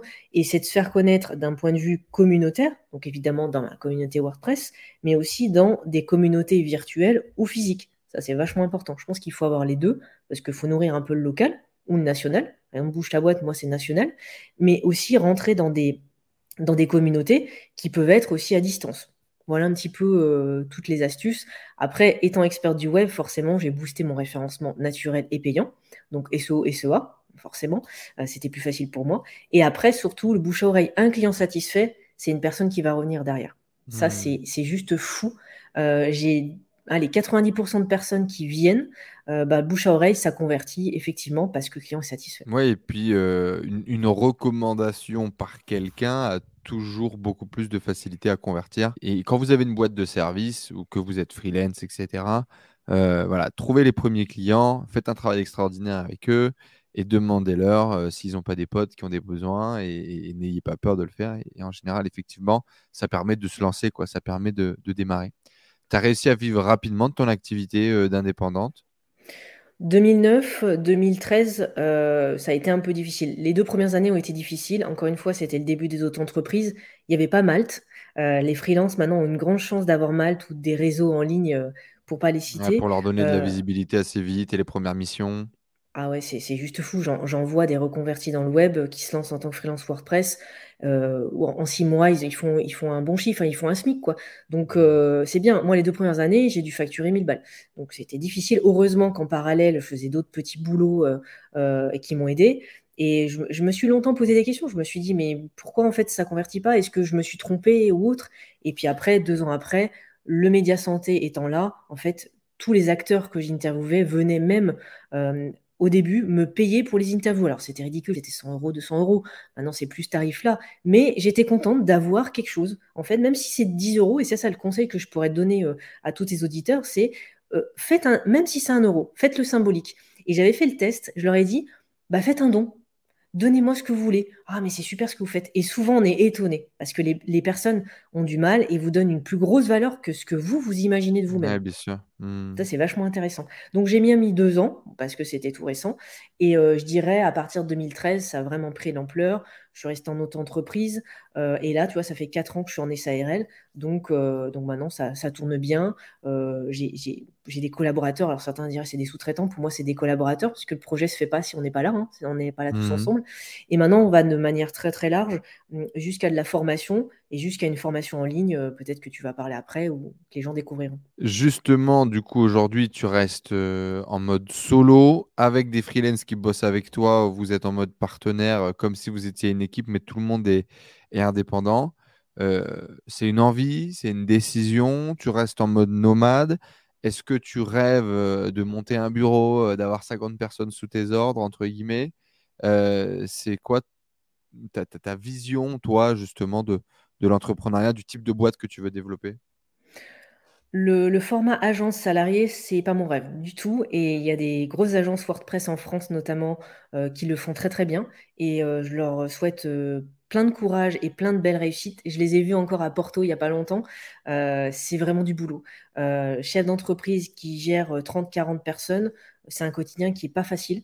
Euh, c'est pas c'est pas mon envie, c'est pas mon impulsion. Bien sûr, tu fais du chiffre, c'est chouette, euh, tu nourris des personnes entre guillemets, mais c'est pas du tout moi mon délire. J'aime bien ce côté liberté du freelance, euh, le fait que lui ou elle, enfin la personne a une possibilité de travailler aussi avec ses propres clients. J'aime bien ce côté indépendance. avec mes clients, je leur dis toujours, vous avez la réalisation, vous avez le site, vous pouvez gérer vous-même et même leur apprends à faire de la vidéo. Donc j'aime bien cette indépendance. Et puis parce que aussi, euh, j'aime travailler dans le monde entier. Donc pourquoi se limiter à avoir une agence physique, même si le, remote fonctionne de, plus en plus, mais j'ai pas envie d'avoir ces contraintes et d'imposer des contraintes, parce que pour moi, c'est être dans une sorte de, schéma, un, carcan un peu peut-être ancien pour, dans mon histoire. Euh, j'ai vraiment envie de fonctionner à une manière revisitée de l'agence et en tout cas, ça fonctionne. Au début, j'avais un peu peur. Et en fait, non, les, personnes comprennent et, au contraire se, évoluent. Et puis, euh, j'ai perdu au passage quelques freelances, mais ils se sont fait embaucher ou ils ont changé de vie. Ils ont, sont allés élever, euh, euh, entre guillemets, des, chèvres en Alaska pour rigoler. Mais ce que je veux dire, c'est que on a aussi la chance de, muter et puis de, évoluer les uns les autres. Donc, c'est aussi pour ça que j'ai fait ce choix-là. C'est la, liberté quoi, et la flexibilité euh, qui te plaît dans, cette vision-là. tu parlais tout à l'heure justement de, publier, de publier du contenu, de publier du contenu, que ça t'a amené des opportunités. Euh, tu es devenu du coup euh, un média également dans la tech. Tu as été recruté par des médias pour créer du contenu pour eux. Est-ce que tu dirais justement que c'est en faisant que tu es devenu forgeron et que du coup les mecs t'ont voulu en interne? Comment elles sont arrivées pour toi ces opportunités? Parce qu'aujourd'hui, ok, on voit le média établi, le truc, le machin, mais concrètement, comment ça s'est passé? Et, comment est-ce que chacune de ces opportunités voilà, s'est amenée à toi et comment est-ce que tu les as saisies? Première chose, c'est par le biais de rencontres c'est euh, quand vous allez parler à des personnes lors de séminaires, euh, lors de webinaires, que les gens vont vous connaître, ils vont dire ah peut-être que euh, elle me revient bien, elle parle des trucs super sérieux, elle est vachement pro ou il est vachement pro. Donc ça c'est la première chose. Ensuite c'est d'aller au culot. Quand j'ai interviewé des grands noms de la santé naturelle ou des grands noms de la tech, je suis allé au culot. J'ai écrit. Quand j'avais pas de réponse deux jours après, je relançais sur Twitter, sur Facebook, bon, il n'y avait pas Insta, etc. Et je suis allée vraiment culot. Et tu te dis, mais en fait, ah ouais, cette nana, elle me répond. Mais c'est incroyable. Bah oui, mais parce qu'en fait, ils font tous pipi caca, les mecs. Hein. Le matin, ils sont tous comme nous. Alors évidemment, euh, tu essayes d'envoyer des mails aux chargés de com, aux journalistes de l'équipe, etc. Mais toutes mes rencontres, c'était j'y vais, je tente ma chance, et je relance, et je vois ce qui se passe. Et c'est vraiment ça. Alors évidemment, quand on a un peu de contenu pour présenter, bah, c'est plus facile. Donc j'ai envie de dire, même pour des, recrutements euh, en entreprise, faites un petit CV, faites une vidéo inspirante. Je sais pas, maintenant on a des super smartphones, quelle que soit la marque. Vous filmez, vous faites un truc drôle, vous mettez votre, âme, votre image, votre idée, votre histoire, j'en sais rien, et faites une différence. Et vous leur dites, bah voilà, moi je viens toquer à votre porte, euh, j'ai envie de ça, j'ai envie de faire ça. French Web, c'était ça, c'était un tweet avec la chargée de com de l'époque. Et j'ai dit, tiens, euh, est-ce que vous cherchez des reporters? J'ai vu qu'il y a des reporters en région parisienne. Est-ce que sur Grenoble, vous avez envie? Ah bah ouais, on n'a pas pensé à Grenoble. Il y a un pôle de tech? Ah bah oui, il y a plein de startups. Il y a des incubateurs énormes à Grenoble, en Rhône-Alpes.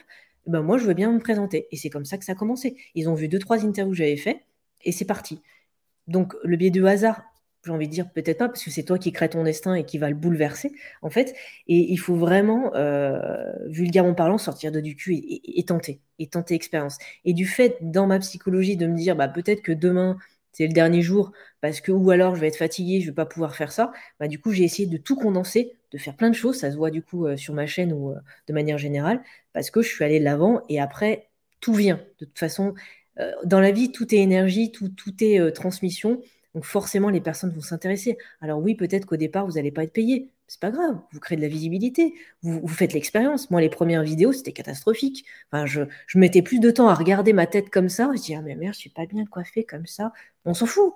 C'est l'information. Même toi, tes premières vidéos, tu, vas dire, mais, il est con le mec en face. Mais c'est pas grave. C'est ça qui fait que bah, vous évoluez et qui est même drôle après. Quand j'ai fait ma vidéo des 13 ans, quand je me revois, je dis ah, et en fait c'est marrant, il y a plein de personnes qui m'ont dit mais c'est génial, en plus tu as, laissé tes vieilles vidéos. Bah, bien sûr, c'est juste euh, c'est juste top quoi.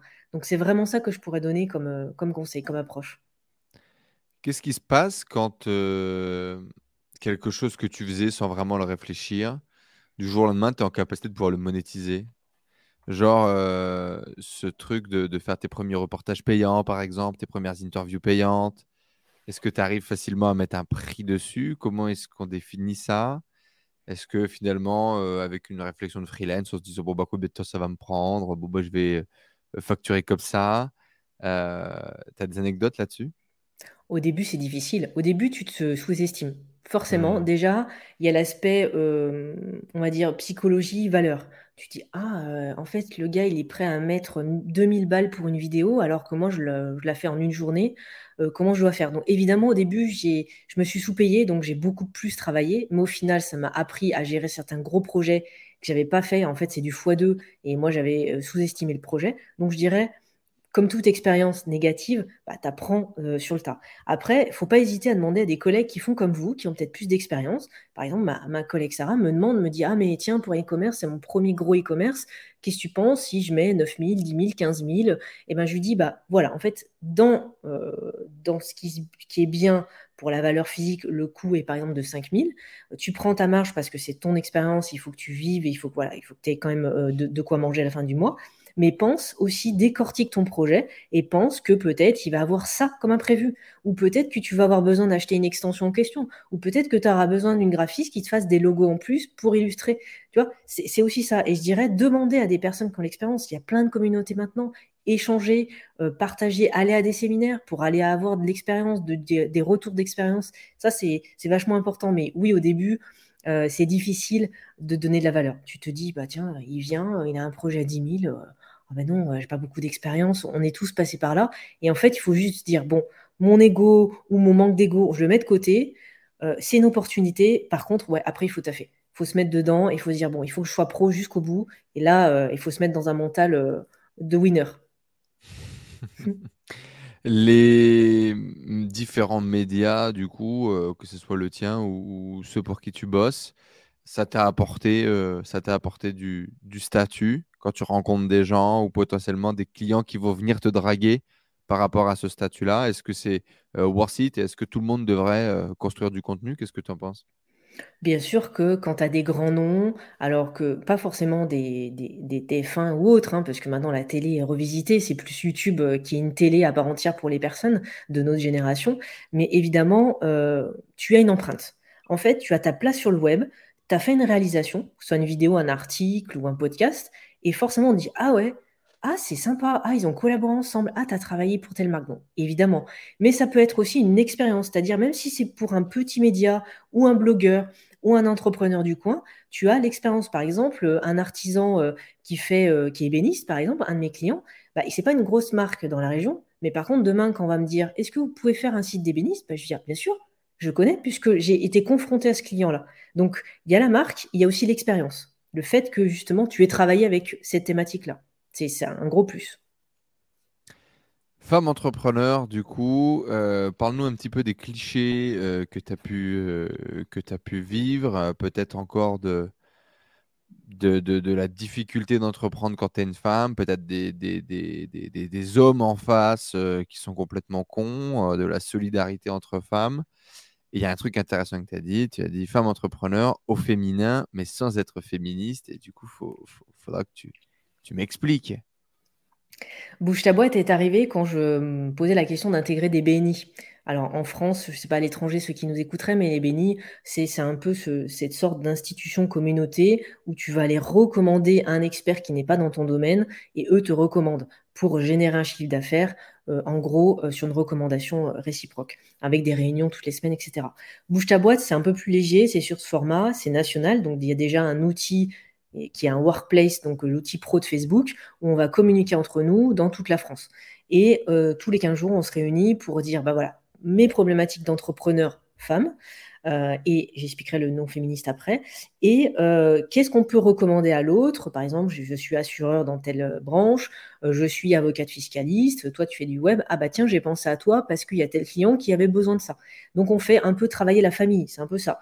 on devient vraiment une famille au fur et à mesure des années. Moi, au bout de bientôt 4 ans, on se connaît toutes, et je rencontre aussi des nanas qui sont euh, à Angers, euh, à, euh, à, Marseille, et on collabore ensemble sur des projets. le nom féministe, j'aime bien, parce que Marie-Éloi est la fondatrice de cette institution, c'est que on est consciente que nous, femmes, on a des difficultés avec le fait qu'on soit des femmes. Parce qu'il y a beaucoup des mères de famille qui n'ont pas le temps et qui n'ont pas pris conscience que oui, elles pouvaient peut-être gagner plus que son mari et il n'y a pas de malaise dans le couple et leur activité intime se passera bien, il n'y a pas de problème, ou que euh, bah, tu es reconverti, mais passé d'un salariat et euh, par exemple tes enfants sont grands, tu as 50 ans, comment je vais m'en sortir parce que je veux vendre des patchwork, bah, c'est peut-être possible. Euh, tu vois, c'est tout ça parce que oui, encore en 2022, la femme chef d'entreprise, c'est encore resté un peu tabou et il n'y en a pas beaucoup. Dans le monde, des, grands noms, si je te dis des, des, des femmes inspirantes, bon, Oprah Winfrey bien sûr, mais dans la tech, il n'y en a pas tant que ça. Et euh, ça a évolué, ça évolue, euh, mais c'est pas on encore a une nana française. Euh, on a une nana française que j'avais découvert que je ne connaissais pas. J'ai pas le nom. Elle était partie aux States. Elle, elle, avait construit un empire dans, dans l'e-com. Elle a revendu sa boîte très très tôt. Et elle en avait construit d'autres. Aujourd'hui, elle fait vraiment partie des, des, des, pointures du web français. C'est une nana qui a commencé dans les années 2000. Je sais plus le nom. Mais effectivement, enfin, pour que je te dise qu'il y en a une qui, qui est aussi euh, mmh. enfin, tu vois, euh, qui est aussi mémorable, c'est qu'il n'y en a pas, c'est qu'il y en a pas des tonnes, quoi.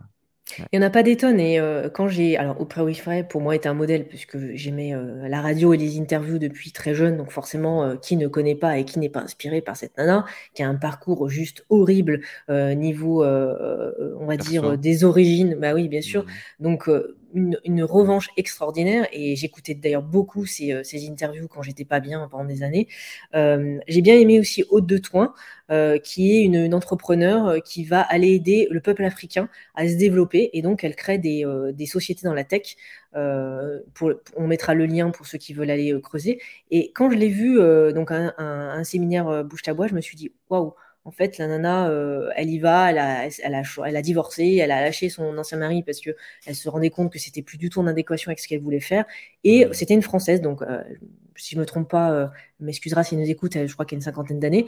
Et donc c'était juste génial de voir qu'il y avait des femmes inspirantes et qui osaient le faire. Il y a aussi l'état de culture. On n'est pas habitué à dire ah bah je suis une femme, non, il faut quand même pas que je dépasse telle ou telle personne c'est difficile. Moi, j'en ai eu plein des remarques. Euh, alors, moi maintenant, mais il y a encore quelques années, un client m'a dit bah, Je refuse votre projet même s'il est moins cher que votre collègue.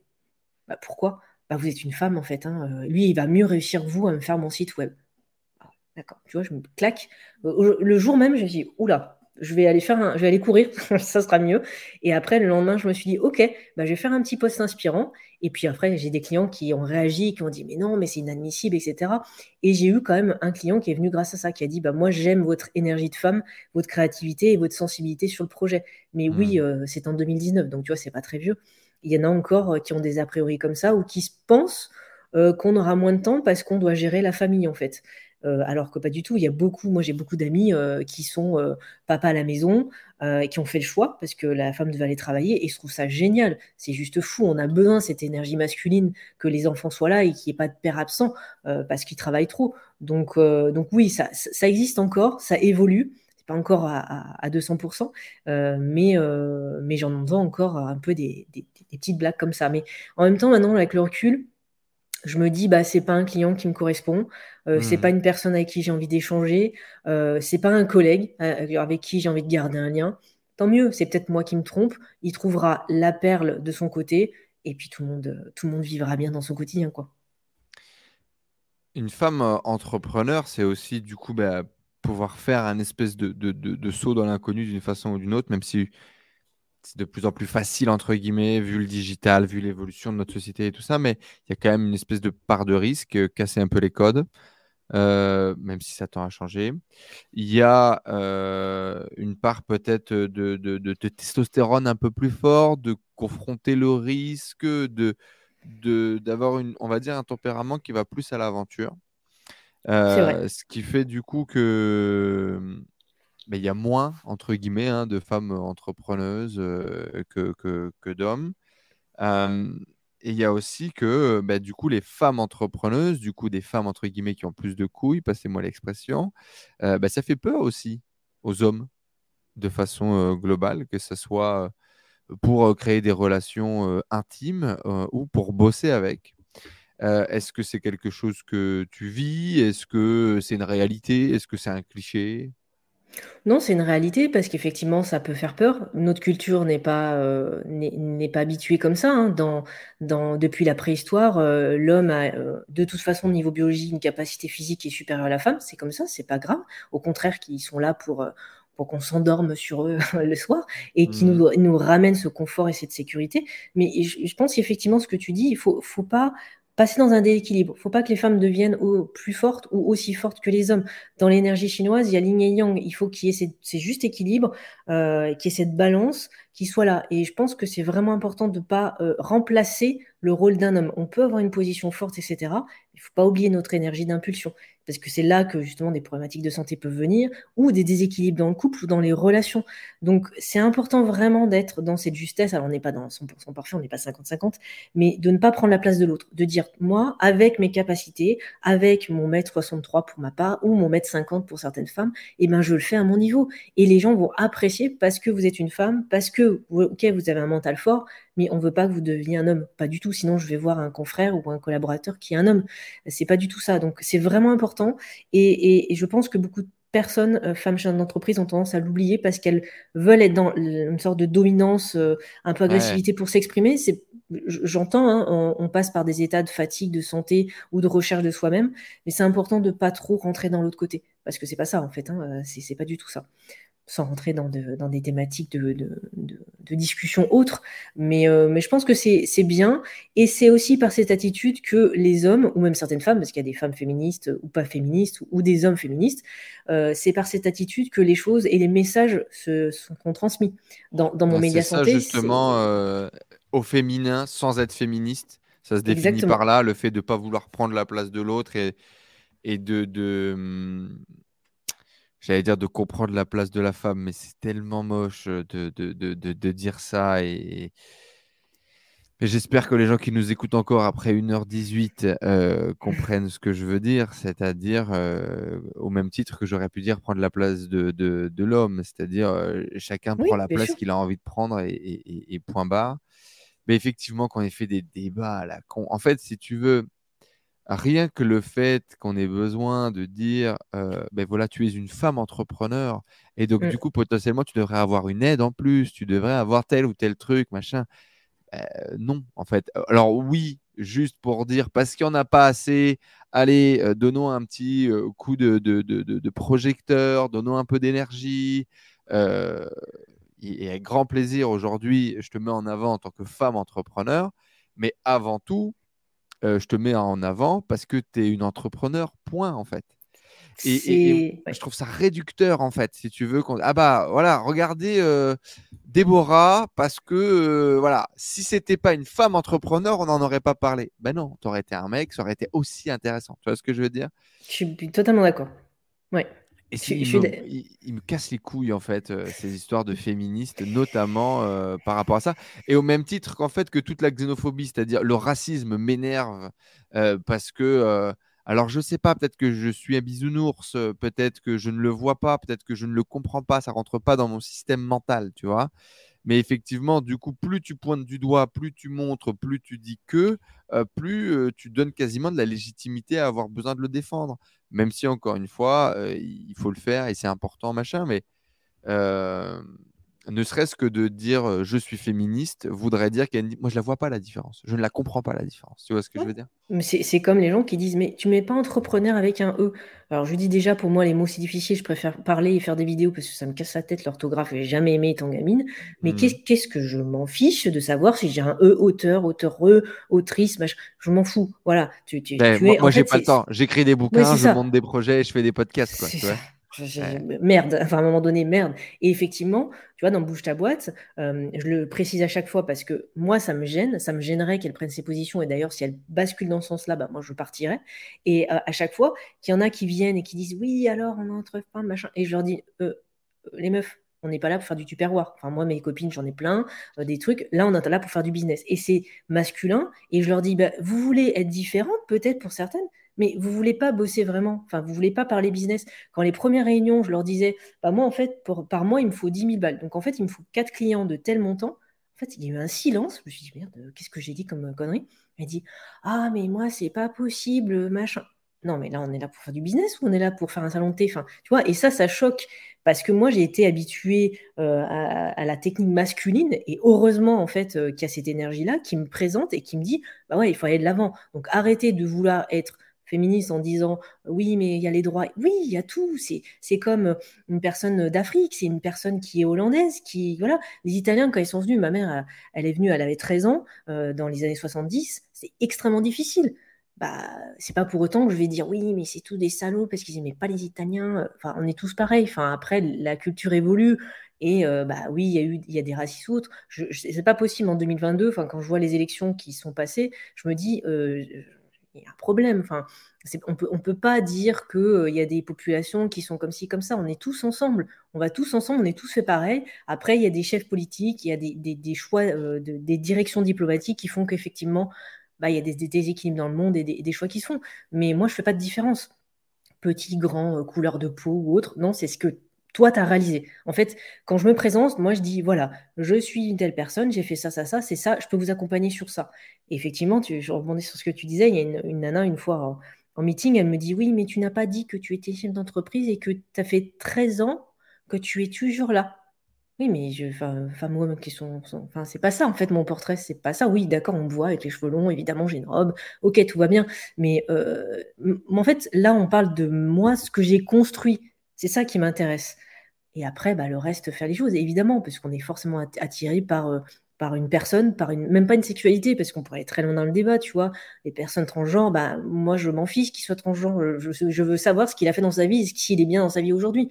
Mais ça, ce serait tout un débat qu'on pourrait euh, développer. Mais euh, tu as bien fait de le signaler. Euh, eh ben, intéressant en tout cas, merci pour ça. Il y a deux sujets sur lesquels euh, j'aimerais qu'on rentre encore en débat avant de, de laisser vos petites oreilles tranquilles. il y a un point important, tu as parlé de passion, tu as parlé de métier, et tu dis, voilà, mes deux passions aujourd'hui sont mes deux métiers. Est-ce que tu penses vraiment qu'on peut lier métier et passion? Est-ce que quand on commence à faire de notre mission, notre passion, un métier, est-ce que ça reste encore une passion? Comment est-ce qu'on fait pour pas burn, out euh, ces différentes euh, passions? Et est-ce que, euh, ou les petits tips et astuces pour garder justement du kiff dans son quotidien quand on a un métier passion? Quand c'est une passion, on n'en fait pas euh, son quotidien à 100%, évidemment. Euh, quand je fais de l'ordi 8 euh, heures à 9 heures par jour, le mmh. week-end, j'ai envie de faire autre chose, évidemment. Même mmh. si l'outil web me manque très rapidement. Donc, il ne faut pas tomber dans ces extrêmes, mais pour l'alimentation, ça peut être pareil. Pour euh, la surconsommation de sport, ça peut être pareil. Pour euh, le fait de, de, bringuer tout le temps, bah, c'est pareil. C'est mmh. effectivement, faut être dans cet équilibre, dans cette justesse. Et c'est moi mon leitmotiv tout au long de mon parcours. Donc, ça peut vite devenir euh, bah, stressant, surtout quand la passion devient professionnelle et forcément, tu te mets en confrontation avec des clients. Par exemple, le web, bidouiller des sites et faire son propre blog et se confronter à des restrictions de projet ou des euh, demandes clients qui sont parfois compliquées. Oui, forcément, des fois, tu te dis, mais Moi, en 13 ans, j'ai jamais une fois où je me suis dit, ça fait chier le client, je veux plus, j'arrête tout ça. au contraire, je me suis dit, qu'est-ce qui fait que je vais changer mes offres et je vais peut-être aller chercher d'autres clients parce qu'en fait, j'ai pas envie de me confronter à des personnages comme ça qui sont soit euh, racistes, soit misogynes, euh, soit ci ou ça, ou qui n'ont pas de valeur sur mon travail. Donc, tu réajustes. Mais tu vois, je me bloque pas en me disant j'arrête tout. J'ai des collègues qui ont fait ça, j'arrête tout parce que je me braque. Non, essaie de transformer, de faire autre chose. Et puis, diluer aussi votre quotidien par d'autres choses que votre boulot. Parce que nous, on est à fond, on fait que ça, voilà. Mais quand je fais des petites vidéos inspirantes, quand je vais aller me balader à la rencontre de mes clients, bah, je fais du web, je fais peut-être une prestation, mais je fais autre chose aussi de mon quotidien. Donc c'est bien d'aller euh, rajouter un peu d'autres choses, peut-être d'autres passions, parce que souvent on, va avoir le sport, on va avoir euh, la musique, on, peut être artiste, musicien, enfin il y a plein de choses qui fait que. Mais euh, c'est vrai que quand la passion se transforme en pro, on a d'autres normes qui se mettent. déjà, on doit répondre à un public on doit euh, poser un prix, comme tu disais tout à l'heure. On doit mmh. avoir une posture de chef d'entreprise. Donc oui, c'est plus, c'est plus euh, bisounours, hein. c'est plus on fait un peu ce qu'on veut. On recadre, on repositionne. Donc diluer ça par d'autres activités, d'autres passions, euh, d'autres, d'autres, d'autres occupations qui pourraient faire que justement nous ne rentrions pas dans le burn-out. Mais ça nous arrive tous. ça. Quand on est passionné, on ne compte pas nos heures. Hein. Je suis passé par là aussi. Hein. Donc finalement, la dilution pour ne pas être en overdose, quoi. Oui, je dirais, euh, même, euh, par exemple, quand j'ai une journée intense ou le week-end, je fais aussi de l'ordi ou en tout cas de la com, euh, je ne serait-ce que aller se balader une heure, faire une activité, voir du monde, mais changer et son quotidien et surtout d'écouter son propre rythme. Il y a des personnes qui ont besoin de dormir, l'après-midi, qui ont besoin d'aller faire du sport, qui ont besoin de travailler que le matin. Bah, écoutez-vous et n'essayez pas de changer pour un client, n'essayez pas de changer pour une société. imposez comme vous vous êtes, parce qu'en fait, ça ne marchera pas sinon.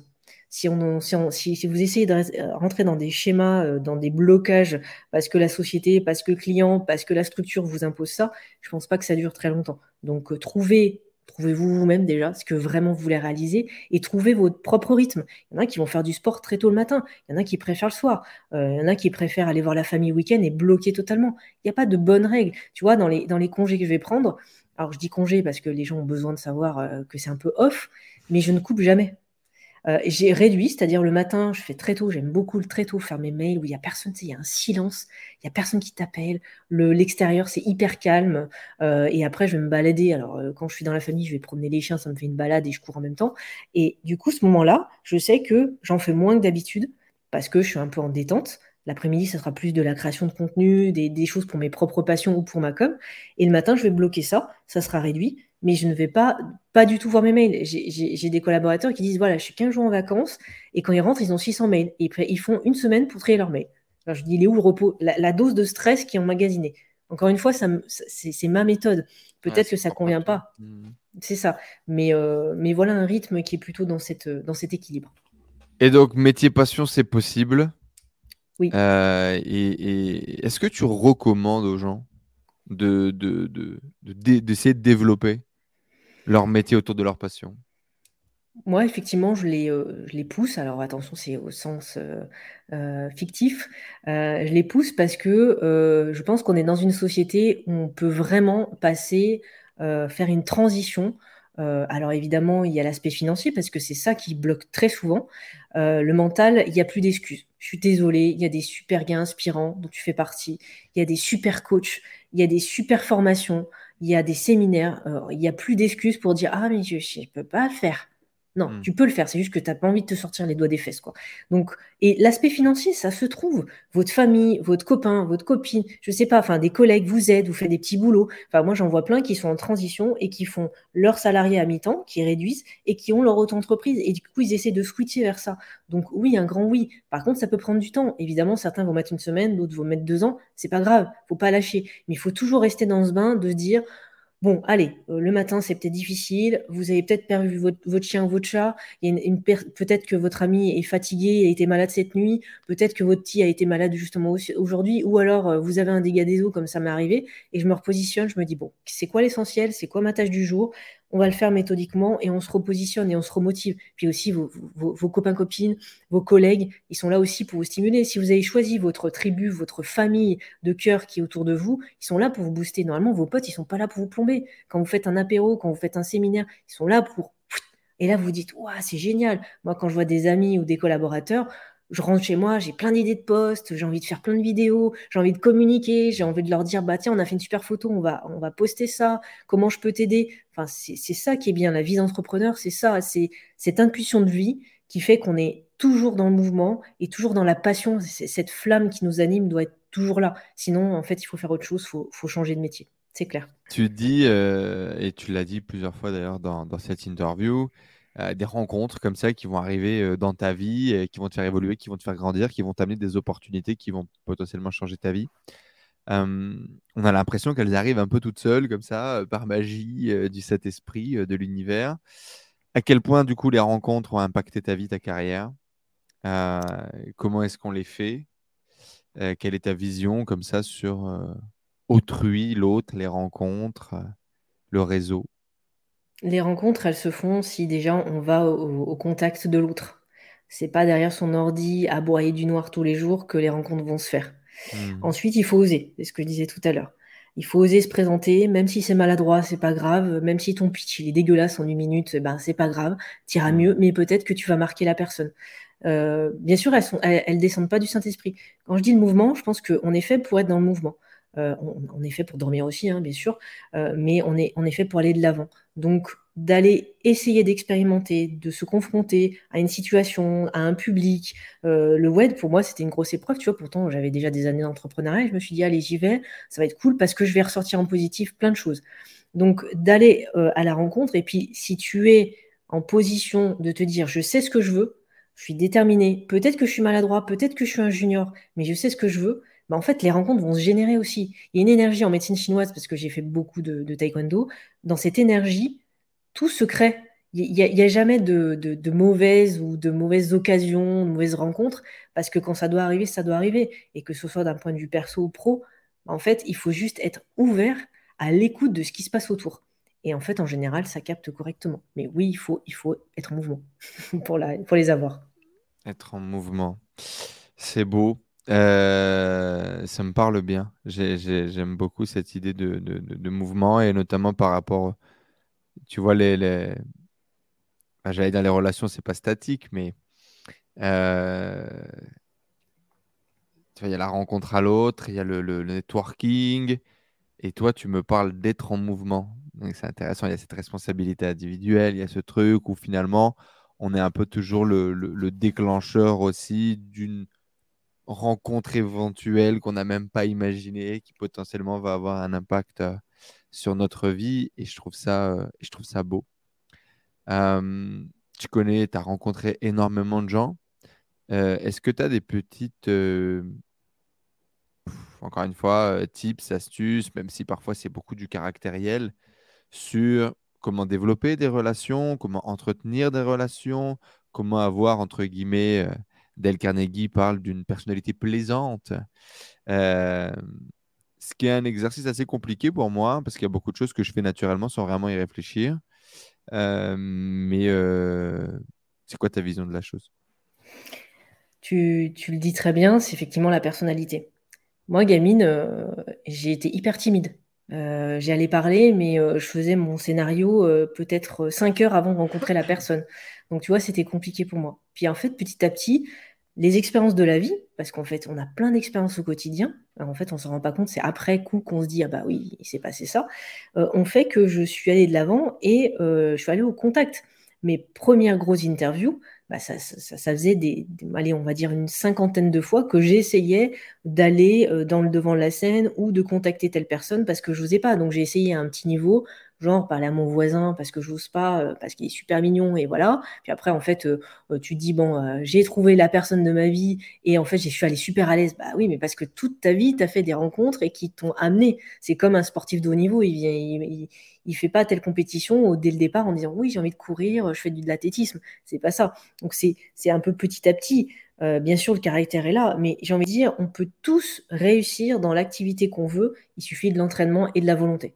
la volonté, évidemment, c'est euh, ton environnement. J'ai pas envie de dire l'éducation parce que c'est pas vraiment ça. C'est où tu te situes. Tu prends des, enfants qui sont adoptés, et ben en fait, en fonction dans, l'environnement qu'ils sont, les parents qu'ils ont, quels que soient d'ailleurs les parents, et ben en fait, ils vont développer ce, ce mindset qui va faire waouh, ok. et même du leadership.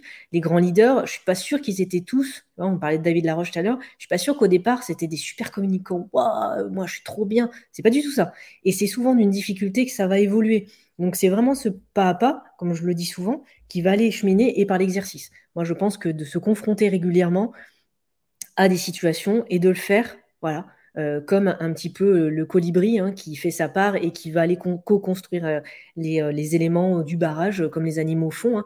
Les abeilles, j'adore, c'est un animal qui, qui me passionne dans, leur façon de faire. Ils sont tous là à créer pour pouvoir faire une production.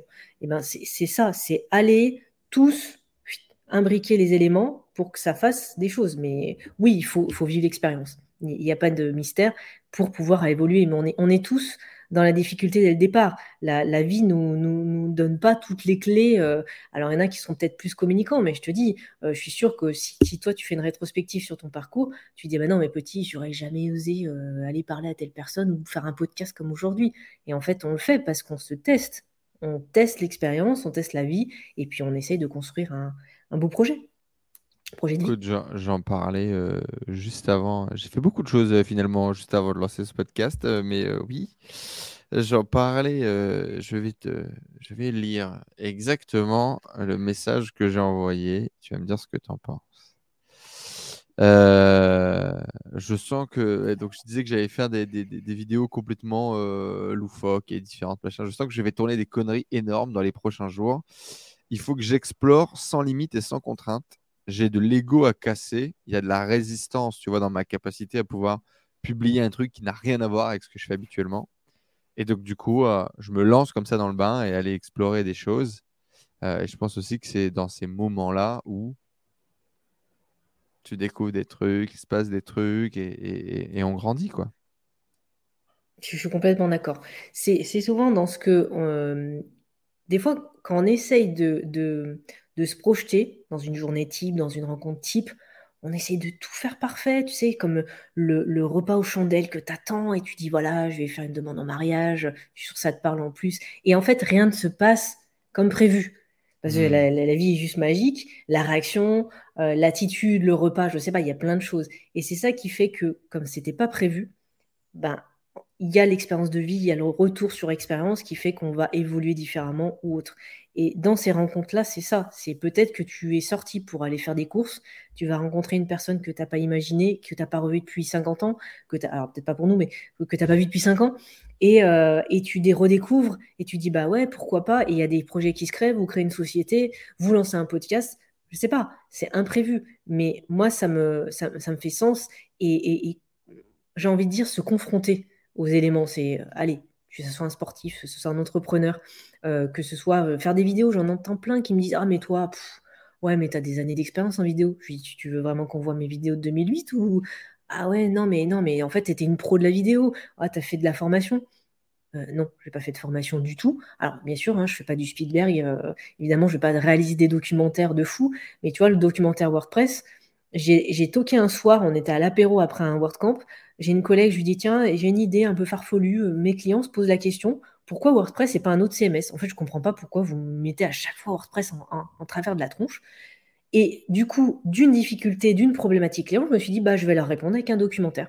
Donc, du coup, bon, ça a duré comme trois ans pour euh, faire toutes euh, les, les, centaines d'interviews à travers toute la France pour aller à la rencontre d'entrepreneurs, donc particuliers et professionnels, pour répondre à la question pourquoi WordPress et pas un autre CMS et, en fin de compte, c'est ça en fait, c'est OK, c'est difficile, OK, je vais peut-être pas y arriver. Oui, mais qu'est-ce que tu mets en place pour aller changer et bouleverser ton quotidien et peut-être de dire bah tiens j'ai encore ça à retravailler peut-être que je suis pas à l'aise en story ou euh, avec les reels de maintenant bah, qu'est-ce que je mets en place? Est-ce que c'est un outil qui, me convient? On est tous confrontés à ça. Là j'essaye de faire des exemples un peu plus dans l'air du temps peut-être que si on nous réécoute dans 2-3 ans on va dire ah, mais c'est ringard ce qu'ils disent parce qu'en fait les, outils auront évolué mais, euh, mais c'est vraiment ça mais les problématiques sont les mêmes, ouais, exactement. Bah oui. Euh, il y a plein de choses encore à, découvrir euh, de Déborah. On vous mettra dans tous les cas tous les liens dans la description juste en dessous. Si tu devais faire une rétrospective comme ça sur, sur ton parcours, sur ta vie, philosopher, je sais que c'est un exercice à mon avis que, que tu aimes bien. Ce serait quoi les, éléments qui ont vraiment été marquants, importants et que tu ne pourrais pas recommander à quelqu'un de le faire, mais en tout cas pour toi, ça a vraiment été les choses qui ont fait la différence, ça serait quoi? Évidemment, ce que je voudrais pas recommander, c'est de passer par une épreuve de santé compliquée euh, et euh, la perte d'un être cher. Évidemment, je préférerais que nos parents ou nos cousins vivent jusqu'à 200 ans. C'est juste pas possible. On n'a pas trouvé encore euh, le vaccin qui fait la bonne, bonne chose. Mmh. évidemment, mais j'ai envie de dire, dans votre histoire, vous allez forcément passer par des épreuves qui vont vous, vous bouleverser ou vous faire évoluer ou au contraire vous faire chuter. malheureusement, il y a aussi ce versant-là. Mais dans, dans, toute ma rétrospective, je dirais merci en fait la vie et merci euh, mon petit corps qui m'a fait euh, peut-être me, reconcentrer, lâcher aussi mon ego. Euh, comme toi, moi, ça me parle bien parce qu'on pense qu'on est trop jeune, on a la vie devant nous, qu'on va tout réussir. De toute façon, les autres, c'est des crocons, ils n'ont pas compris ce qu'il fallait faire dans le business. Moi, j'ai toutes les clés. en fait, la vie te fout des claques et te dit non, en fait, c'est toi qui es crocon. et tu vas comprendre que les autres, ils ont peut-être, toi, tu as besoin des autres aussi au, au quotidien. Mais c'est ça qui est chouette. Donc, première chose, se connaître. Euh, puisque quand on ne connaît pas ses propres passions, quand nous, on ne s'aime pas nous-mêmes, hein, parce qu'on est jeune, on a des boutons, on a de l'acné, on a du poids, euh, voilà, on n'est pas forcément social, on n'est pas forcément communicant, on se trouve tous les défauts de la planète, et j'ai envie de dire, transformez vos défauts en qualité. C'est-à-dire, ok, euh, regarde, il y, a un chef cuistot, Mallory, qui est passé sur Top Chef, il, il, aveugle d'un œil. Et en fait, il a utilisé cette faiblesse d'un accident très jeune pour devenir un chef de cuistot atypique. Et maintenant, il est hyper renommé et il fait des tournages avec HBS. Tu dis, bah, ok. Bon, il aurait pu sombrer. Il aurait pu dire, ah, je suis un handicapé, je vais demander le chômage et tout. Non. Et au contraire, il a dit, bah, je vais en faire une différence. Et ça, faites-le. J'en vois tellement qui, qui disent, mais non, mais moi, je ne pourrais pas. Mais si, au contraire. Enfin, voilà, tu as du surpoids, tu as des problèmes où euh, c'est ta personnalité. J'en vois plein de, blogueuses, de, on va pas parler d'instagrammeuses parce que c'est un autre domaine, mais des blogueuses qui vont, euh, dire, et celles qui vendent pas du rêve, hein, encore une fois, et qui vont dire, bah voilà, moi je me maquille, j'aime la passion du maquillage, ou tu vois, je regardais Natou, son documentaire, euh, là, elle a, accompagné, elle a été sponsorisée par Ultra Premium pour les tortues marines, parce que j'adore, j'investis beaucoup dans la défense des animaux, et et c'est génial. Enfin, je me dis, c'est des vidéos utiles. Elle a commencé vraiment bas de gamme avec plein de youtubeurs. Et c'est juste, c'est juste génial. Alors, t'aimes ou t'aimes pas le personnage, on s'en fout. Mais ça peut donner, euh, contribuer et faire évoluer euh, les personnes qui vont, qui vont te regarder. Donc, se connaître, oui, et surtout travailler. Parce que euh, travailler ton, ta passion, ton métier, parce qu'il n'y a pas de mystère. si tu ne mets pas du temps, si tu ne te donnes pas les moyens de construire, de, de, faire tout ça, ça viendra pas en cinq minutes. Tu le disais tout à l'heure. Ah, maintenant, on voit que j'ai fait plus de 500 interviews, que j'ai un nombre d'auditeurs, etc. Ouais, mais ça n'a pas démarré comme ça. Moi, je, mmh. peux, te dire et je peux vous dire que c'était hyper difficile. Je rentrais à la radio, je pleurais le soir, je me dis, mais attends, euh, j'ai encore de la fièvre, je suis pas bien, euh, mais pourquoi je fais ça En fait, c'est nul. Enfin, tu te poses 50 000 questions. Et puis, tu as une petite voix qui te dit, ou tu as une amie à ce moment-là qui t'envoie SMS, ou un auditeur. Et merci d'ailleurs, euh, beaucoup de personnes qui sont là pour nous soutenir. Et tu vois un message et tu dis, ah ouais, bah attends, je vais pas arrêter quoi. En fait, grâce à lui, grâce à elle, j'ai envie de continuer et je suis utile pour eux. Et ça, c'est hyper chouette. Donc, euh, faut y aller à 200%, même si on a des difficultés. Mettez-vous en mouvement. C'est aussi ce que je retiendrai de, cette interview, de ce partage, peu importe votre, euh, situation, peu importe votre, euh, là où vous en êtes. Mettez-vous en mouvement, faites des choses, créez des choses. Allez-y, rebondissez dessus, osez, osez, allez-y au culot et amusez-vous, prenez du kiff. Euh, c'est vraiment ce que je retiens de, de, ce partage. Deux petites questions très rapides, euh, Déborah, avant de te laisser tranquille. C'est quoi la réussite pour toi? La réussite, c'est un grand mot et je pense que la définition, elle est différente pour chaque personne. Euh, hmm. Pour réussir, pour certains, c'est de construire une vie de famille avec trois enfants, un chien, une belle maison au bord de la mer. Pour certains, c'est faire un million de CA. Pour certains, c'est devenir euh, coach professionnel et être sur scène avec des milliers de téléspectateurs ou de public, en l'occurrence, puisqu'on n'est plus télé maintenant. Mmh. Euh, pour certains, ça va être créer une communauté et faire ses premières vidéos. Euh, et certains, c'est d'avoir un potager et juste d'accueillir leurs amis. mais pour rester dans le domaine professionnel, oui, la, réussite est variée, mais la réussite, elle est propre à vous-même, en fait. C'est vous l'objectif que vous avez mis, les intentions que vous avez mis. Euh, qui va faire que vous allez réussir. C'est comme la guérison. Hein. Guérison, c'est un trop grand mot. Pour moi, il n'y a pas de guérisseur. Pour moi, il y a des personnes qui sont alliées, qui vont vous aider dans votre chemin de vie et qui vont faire que vous serez dans un état de santé optimal. Et la santé, c'est quoi aussi, si je veux bifurquer un petit peu euh, C'est être en équilibre avec plein de choses. La le physique, la génétique, euh, la santé mentale, parce que c'est important, et ta réalisation personnelle. Donc c'est tout ça. Et réussir, ça serait un peu en parallèle de ça. Et donc du coup, ta réussite à toi Ma réussite, équilibre je pourrais dire qu'effectivement, maintenant, euh, j'ai réussi. J'ai réussi à atteindre peut-être un certain palier, puisque Peut-être que si on fait une interview dans 15 ans euh, avec quelques rides en plus, on se dira, bah voilà, j'ai encore réussi un palier en plus. Mais j'ai réussi déjà à vaincre mes propres peurs du quotidien, à vaincre cette, ce corps physique qui était vraiment un poids énorme et qui ne me faisait pas avancer du tout. Et j'ai réussi aussi à transmettre des informations qui pour moi étaient essentielles et que les personnes découvrent au quotidien. Euh, et, je suis dans cette paix, dans cet équilibre, comme je le dis souvent, mais dans cette paix. Donc oui, je peux dire que j'ai réussi aujourd'hui avec des parcours difficiles, euh, mais j'ai rien lâché et euh, comme quoi tout est possible dans la vie et vous aussi, vous pouvez y arriver. C'est quoi ta définition d'une tribu? Tribu, c'est une, une, famille de cœur qui me, qui me ressemble je dirais, des individus qui réunissent euh, euh, toutes mes valeurs, euh, mon éthique, ma passion. pas que moi je suis la science infuse, pas, du tout, mais qu'on partage les mêmes valeurs et qu'on collabore, qu'on co-crée, qu'on partage nos difficultés ou nos plus. c'est vraiment ça pour moi la tribu. C'est une famille que j'aurais choisie, une famille de cœur que j'aurais choisie. C'est pas notre famille de sang.